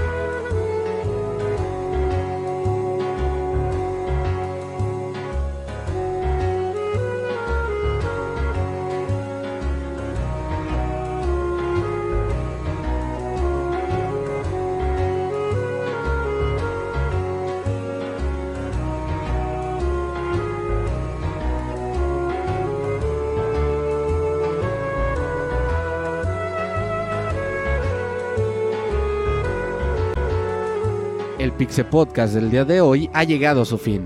Agradecemos tu compañía a lo largo de esta emisión y esperamos verte de nuevo la siguiente semana.